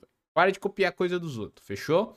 E é. não tirando. E não tirando. Só desculpa te cortar, mas não tirando o meu da reta também, uma coisa que eu sempre falo aqui. Eu, eu sempre peço, na verdade, para os convidados mandarem fotos para mim para usar nos cortes e tal, para poupar o meu trabalho também. Geralmente não mando. Aí eu vou lá no conteúdo, no canal do cara e pego a foto dele lá da thumbnail, recorto bonitinho, adapto pro meu programa. Nunca me deu problema isso. E eu sempre peço também, falo, ó, tem problema? Se o cara não reclamou, mano, GG. Inclusive eu fiz isso com a sua foto hoje. Eu tive dificuldade de achar a foto sua. Falei, mano, vou pegar essa foto da thumb aqui, vou usar na divulgação e GG, segue o jogo. Espero que não tenha sido um problema para você, inclusive. Não, jamais, jamais, tudo certo. Mas esse mundo de criação de conteúdo, é referência sempre vai existir, sempre vai ter gente copiando teu conteúdo. Mas quem vai entrar no mundo assim é, é um mundo bem fechado, tá? É uma bolha bem fechada. Principalmente o pessoal, pelo menos que eu vejo assim, o pessoal que me pede ajuda, que eu ajudo em off, sabe? Eu acho que não precisa ficar explanando também. Mas é, tu tem que ver que a pessoa tá produzindo. Tipo assim, ah, comecei meu canal ontem, é, me dá uma dica aí para ficar famoso, sabe? Não, não uhum. é da noite uhum. pro dia. Tu tem que mostrar um trabalho que tu tá trabalhando, que tu tá se dedicando e tal. Sim. Então, pegar referência minha, não me importo nem um pouco. Copiar vídeo também, não me importo nem um pouco. É, se, se for, se der se citar, ó, vi lá no arcade e tal. Mas se tá começando a copiar também não me importa. Mas é uma pessoa que tá criando conteúdo há bastante tempo. Pare... Daí parece que é sacanagem, sabe? É complicado. Aí parece que é sacanagem tá fazendo para te sacanear mesmo. Sim, sim. Eu também não quero ser hipócrita e falar que eu nunca peguei, sei lá, no Google lá, pô, vi uma thumbnail de uma arma top. Pô, peguei ali, tre... mas isso é um tempo atrás, né, claro. Peguei ali aquela arma, coloquei na minha thumbnail, modifiquei um monte de coisa e tal, porque a arma sempre vai ser às vezes. Inclusive, isso é uma coisa que fazem, tipo assim, ah, eu tenho um amigo que tem um PC da hora e tal. Pô, entra ali, tira uma, uma print da, da sua arma, dessa camuflagem que só você tem, por exemplo. Então, assim, ou é só citar fonte também. Tem muitos outros caminhos, né, cara? Até em relação de, de, de, Eu nunca vi seu nome envolvido em nenhuma treta até. Mas você lida com muitos haters, cara, dia, no seu dia a dia, assim, nos seus vídeos, nas suas lives, ou sua comunidade é bem tranquila? Cara, nas lives, graças a Deus, apareceu uma vez só, uns caras aloprando lá, depois a gente foi ver, ele jogava PUBG Mobile, é, mas, não... cara, o pessoal das lives é muito, muito gente boa. Até recentemente eu dei um gank numa menina na Twitch, é, o pessoal foi lá, o Pablin geralmente chega fazendo piada, e teve o cara que começou a pegar pesado nas piadas, sabe? Tipo, ah, caçadora de mulheres, chega, o caçador de mulheres deu gank. E era um cara que tinha vindo na minha live naquele dia, sabe? Eu não uhum. conhecia ele também. Então, esses foram os únicos dois problemas que eu tive. Ainda bem que o meu chat foi para lá, meu chat que me conhece, Começaram a falar, pô, o Arcade é casado, velho. Você tá falando besteira aí, cara. O Arcade nem faz esse tipo de piada. Não... O que que tu chegou no chat da mina aloprando? Daí, tipo, ó a imagem que o cara passou de mim, sabe? Porque eu mandei o meu, É, querendo ou não, o mandou chat é uma lá, né? extensão do, do Arcade, sabe? É parte da é, é todo mundo uma família ali. Então, tu tá mandando o- uma- um gank pra uma pessoa, o teu chat tá indo lá. Às vezes conhecer um criador de conteúdo novo. Chega um cara assim, cara, fica, fica feio pra ti. Então, esses foram os únicos dois problemas que eu tive na Twitch. No cara chega, o pessoal chegou aloprando propositalmente, sabe? Eles já chegaram falando besteira. Uhum. E no YouTube, no YouTube tem haters e haters, né? Tem, tem aquele hater que era teu fã e virou hater, tem o hater que é hater agora é teu fã. Aí, mas quando é uma coisa muito pesada, quando é uma coisa tipo, sei lá, de homofobia, discriminação, qualquer coisa relacionada a uma coisa mais pesada, nem relacionada a mim, sabe? Tem um botãozinho que é muito legal que se chama ocultar usuário do canal. Tu oculta, ele não sabe que tá bloqueado do teu canal, os comentários dele são deletados todos do canal e ele acha que tá arrasando. Daí tu posta um vídeo, ele vai lá te hatear, não aparece pra ninguém. Exato, Então, ele acha não que tá com- balando e é o invisível, o Zé Ninguém. No YouTube eu não lido com haters, mas tem pouco assim, mas às vezes aparece. Quando, quando é um vídeo que começa a atingir proporção maior, começa a atingir um pessoal maior, aparecem uns caras xingando mesmo, xingando. Aí é esses que eu, que eu vou lá, deve ter uns 20, 30 mais ou menos, assim, ocultado do canal. Ah, Uhum. Eu até acho pouco ao longo de mais de um ano aí ter tantos vídeos postados, tanta gente atingida. Mas em relação aos haters, assim, eu, eu não lido, eu bloqueio. Não, não, não, não preciso me desgastar, eu acho que com eles, sabe? Focar em quem justo. tá, tá me ajudando, quem tá comigo no, no- na criação. Com certeza, cara, justíssimo. Eu também já, cara, eu cansei de ocultar. Eu tento ser o mais rápido possível pra ninguém ver. Mas geralmente quando eu posto algum trecho, por exemplo, do Call of Cast que a gente dá uma opinião meio polêmica, assim, relacionada ao jogo, pra você ter noção, não é nem relacionada a racismo, homofobia, essas coisas, relação a um jogo online, vai vendo. Tem gente que, cara, vai falar merda do convidado, sabe? É mais do convidado do que pra mim. Aí eu já bloqueio mesmo e falo, ó, tu não vai falar isso aqui não. Às vezes eu respondo e bloqueio, outras vezes eu só bloqueio e pronto. Então, velho, Sim. respeito nunca é, nunca é demais, velho. Tem que ter pra todos os lados. Pô, cara, às vezes a gente tá ali, tu, tu- ó, os trabalhos que tu tem no CoffeeCast, ir atrás de convidado, organizar tudo, fazer entrevista, fazer live, depois cortar, botar no canal principal, fazer corte, achar um tema legal, que vai dar um corte legal pra comunidade. E o cara vai lá e fala assim, qualquer besteira, ou de ti, ou do convidado, pô, cara, não é legal, pô. Olha o Exato. trabalho que tem investido, cara. E os convidados que tu traz aqui também, é, o pessoal investiu tempo pra poder estar aqui, sabe? Sim. É, é, é, é daí vão lá e. Mas enfim, pessoas e pessoas, né? Mas Uhum. no geral, assim, o público é. é, Graças a Deus, pra mim, pelo menos, o público é. Não, não tem tantos haters, né? Mas Uhum. os dislike, como diz o outro, chega mais rápido que o boleto, né? Haters também ativam o sininho. É verdade. E aquela também, quanto mais tu cresce, mais hater vai ter, né? Mais gente te amando, mais gente te odiando. Cla- Graças a Deus não é na mesma proporção, né? De mil pessoas que gostam de você, se tiver uma ou duas ali que não gostam, você tá no lucro, tá ligado? Ninguém é obrigado a gostar, né? E às vezes eles te dão hate do nada, simplesmente eu não vou hatear esse bigode feio aí, vou hatear, cara. Gostei desse bigode. Tu falou merda esse bigode. Essa arma não é mais meta por causa do teu bigode, velho. Então, é... É bem isso, cara, é bem isso mesmo. Quando, às vezes, quando tem um hater que eu acho que eu vejo que ele é bem petulante no meu canal, eu respondo, ele fala assim, ó, cara, isso, isso, isso, mas valeu aí pela sua visualização. Que querendo ou não, ele tá me ajudando, tá ligado? Tá clicando no vídeo, tá clicando no, no dislike, tudo bem, mas você tá dando visualização, tá vendo o anúncio, sabe? Então, assim, às vezes o cara quer te prejudicar, mas acaba te ajudando em outra parte também. Então, velho, faz parte da vida, né? Hater tem em todo lugar. Até tem uns haters que eu deixo, que é os que ou falam mal do vídeo, ou falam mal de. Tipo assim, é, tu aprende a se blindar, não se abalar mais com esse tipo de coisa, porque acontece, querendo ou não, com frequência, quando tu posta vídeo todo dia. E com frequência que eu digo, sei lá, aparece um, dois durante a semana.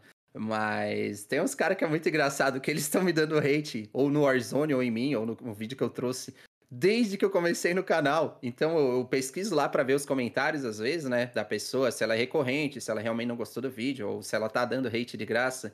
Aí eu pesquiso lá o comentário. Cara, eu fui ler um cara, é muito engraçado, rendi até um vídeo. Ele odeia o Warzone desde que foi lançado, mas tá todo dia comentando e falando mal do Warzone, cara. É muito engraçado. Não é recente, é desde o dia. Tipo assim, ó, vídeo sobre arma. Odeio essa arma, prefiro tal. Lançou tal skin, odeio tal skin, lançou uma skin toda preta. Ah, essa skin é muito toda preta, essa skin é muito colorida. É, Cara, ele tá dando hate de graça no jogo desde que o jogo foi lançado e tá todo o vídeo lá no canal. Então, muito obrigado pelo comentário, pelo engajamento, valeu pelo apoio, porque esse cara é, é um amor reprimido, cara, é um amor reprimido.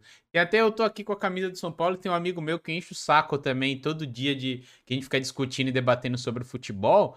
E ele fala tanto do São Paulo e ele é corintiano que eu falo, cara, você tem algum trauma aí, no fundo, no fundo você é São Paulino e nem sabe. Porque o tanto que você fala, o tanto que você sabe sobre o meu time, às vezes, cara, não tem como você não amar, entendeu? Eu sei do meu, dos outros eu sei bem pouco. Abraço Sim. do Caplay, tamo junto se tiver no chat, tá? Isso aqui é para é, você eu... mesmo, direta, bem direta, tá?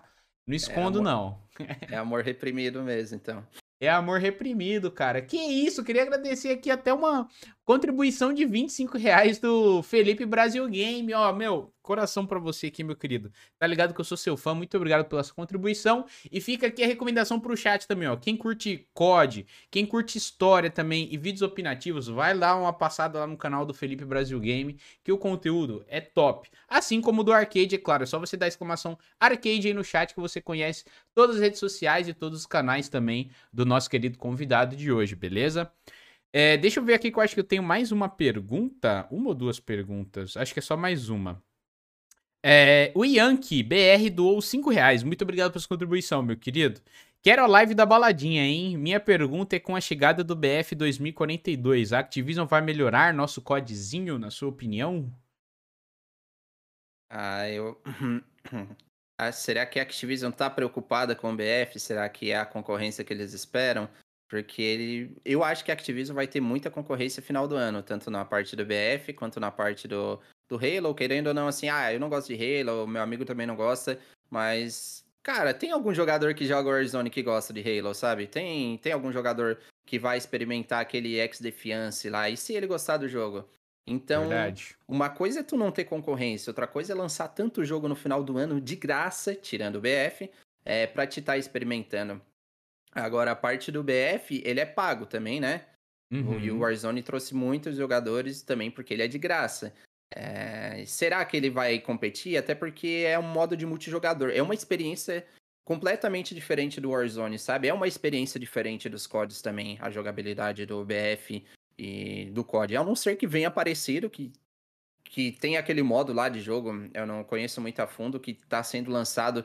Tu vai poder fazer várias modificações dentro do jogo, né? Inclusive, uhum. parece que tu vai poder montar um Battle Royale nesse modo. Verdade, verdade. Eu esqueci o nome desse modo. Eu não sei se você falou eu também agora. esqueci. Mas eu esqueci o nome desse modo. O Hayashi fez um vídeo até falando. É portal, não, né? É portal, é isso mesmo. Era o é portal? portal, isso aí. É, então, é, então talvez, talvez seja, mas eu acho que o Warzone é uma experiência diferente. Pelo que os leakers estão falando, o COD 2021 aí vem, vem forte, vem com umas features muito boas aí para competir e para não ficar atrás do BF.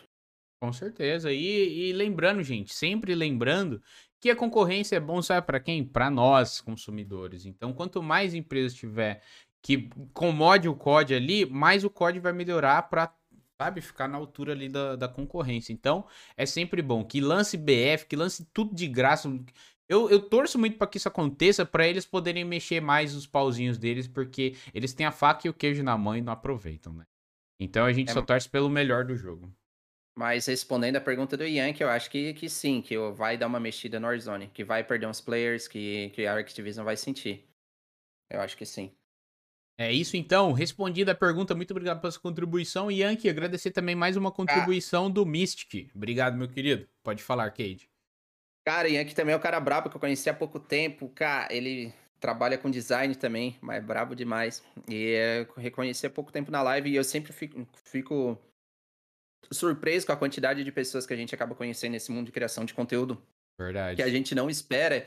E, tipo assim, por parte dele, ele é um cara que joga muito bem. E ele falou para mim recentemente, até fiquei surpreso, que se inscreveu no meu canal por um vídeo que eu fiz de gameplay, sabe? Eu não uhum. considero um jogador, um pro player, sabe? Eu faço gameplay, é, é um pouco mais.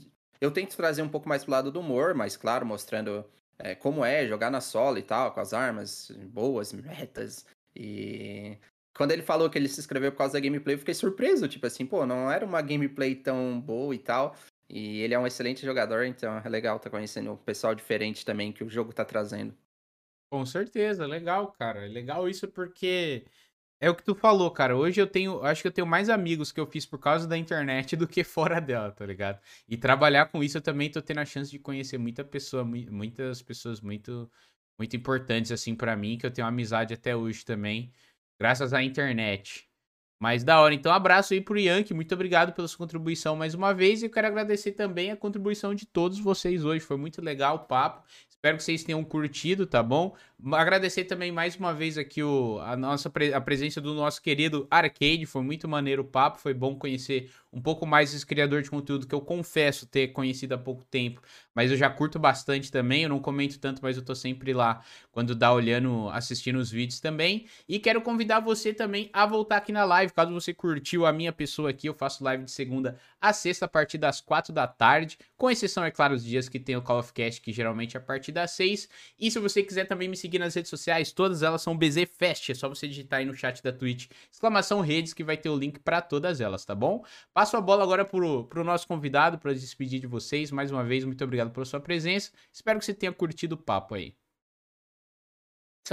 Muito obrigado pelo papo.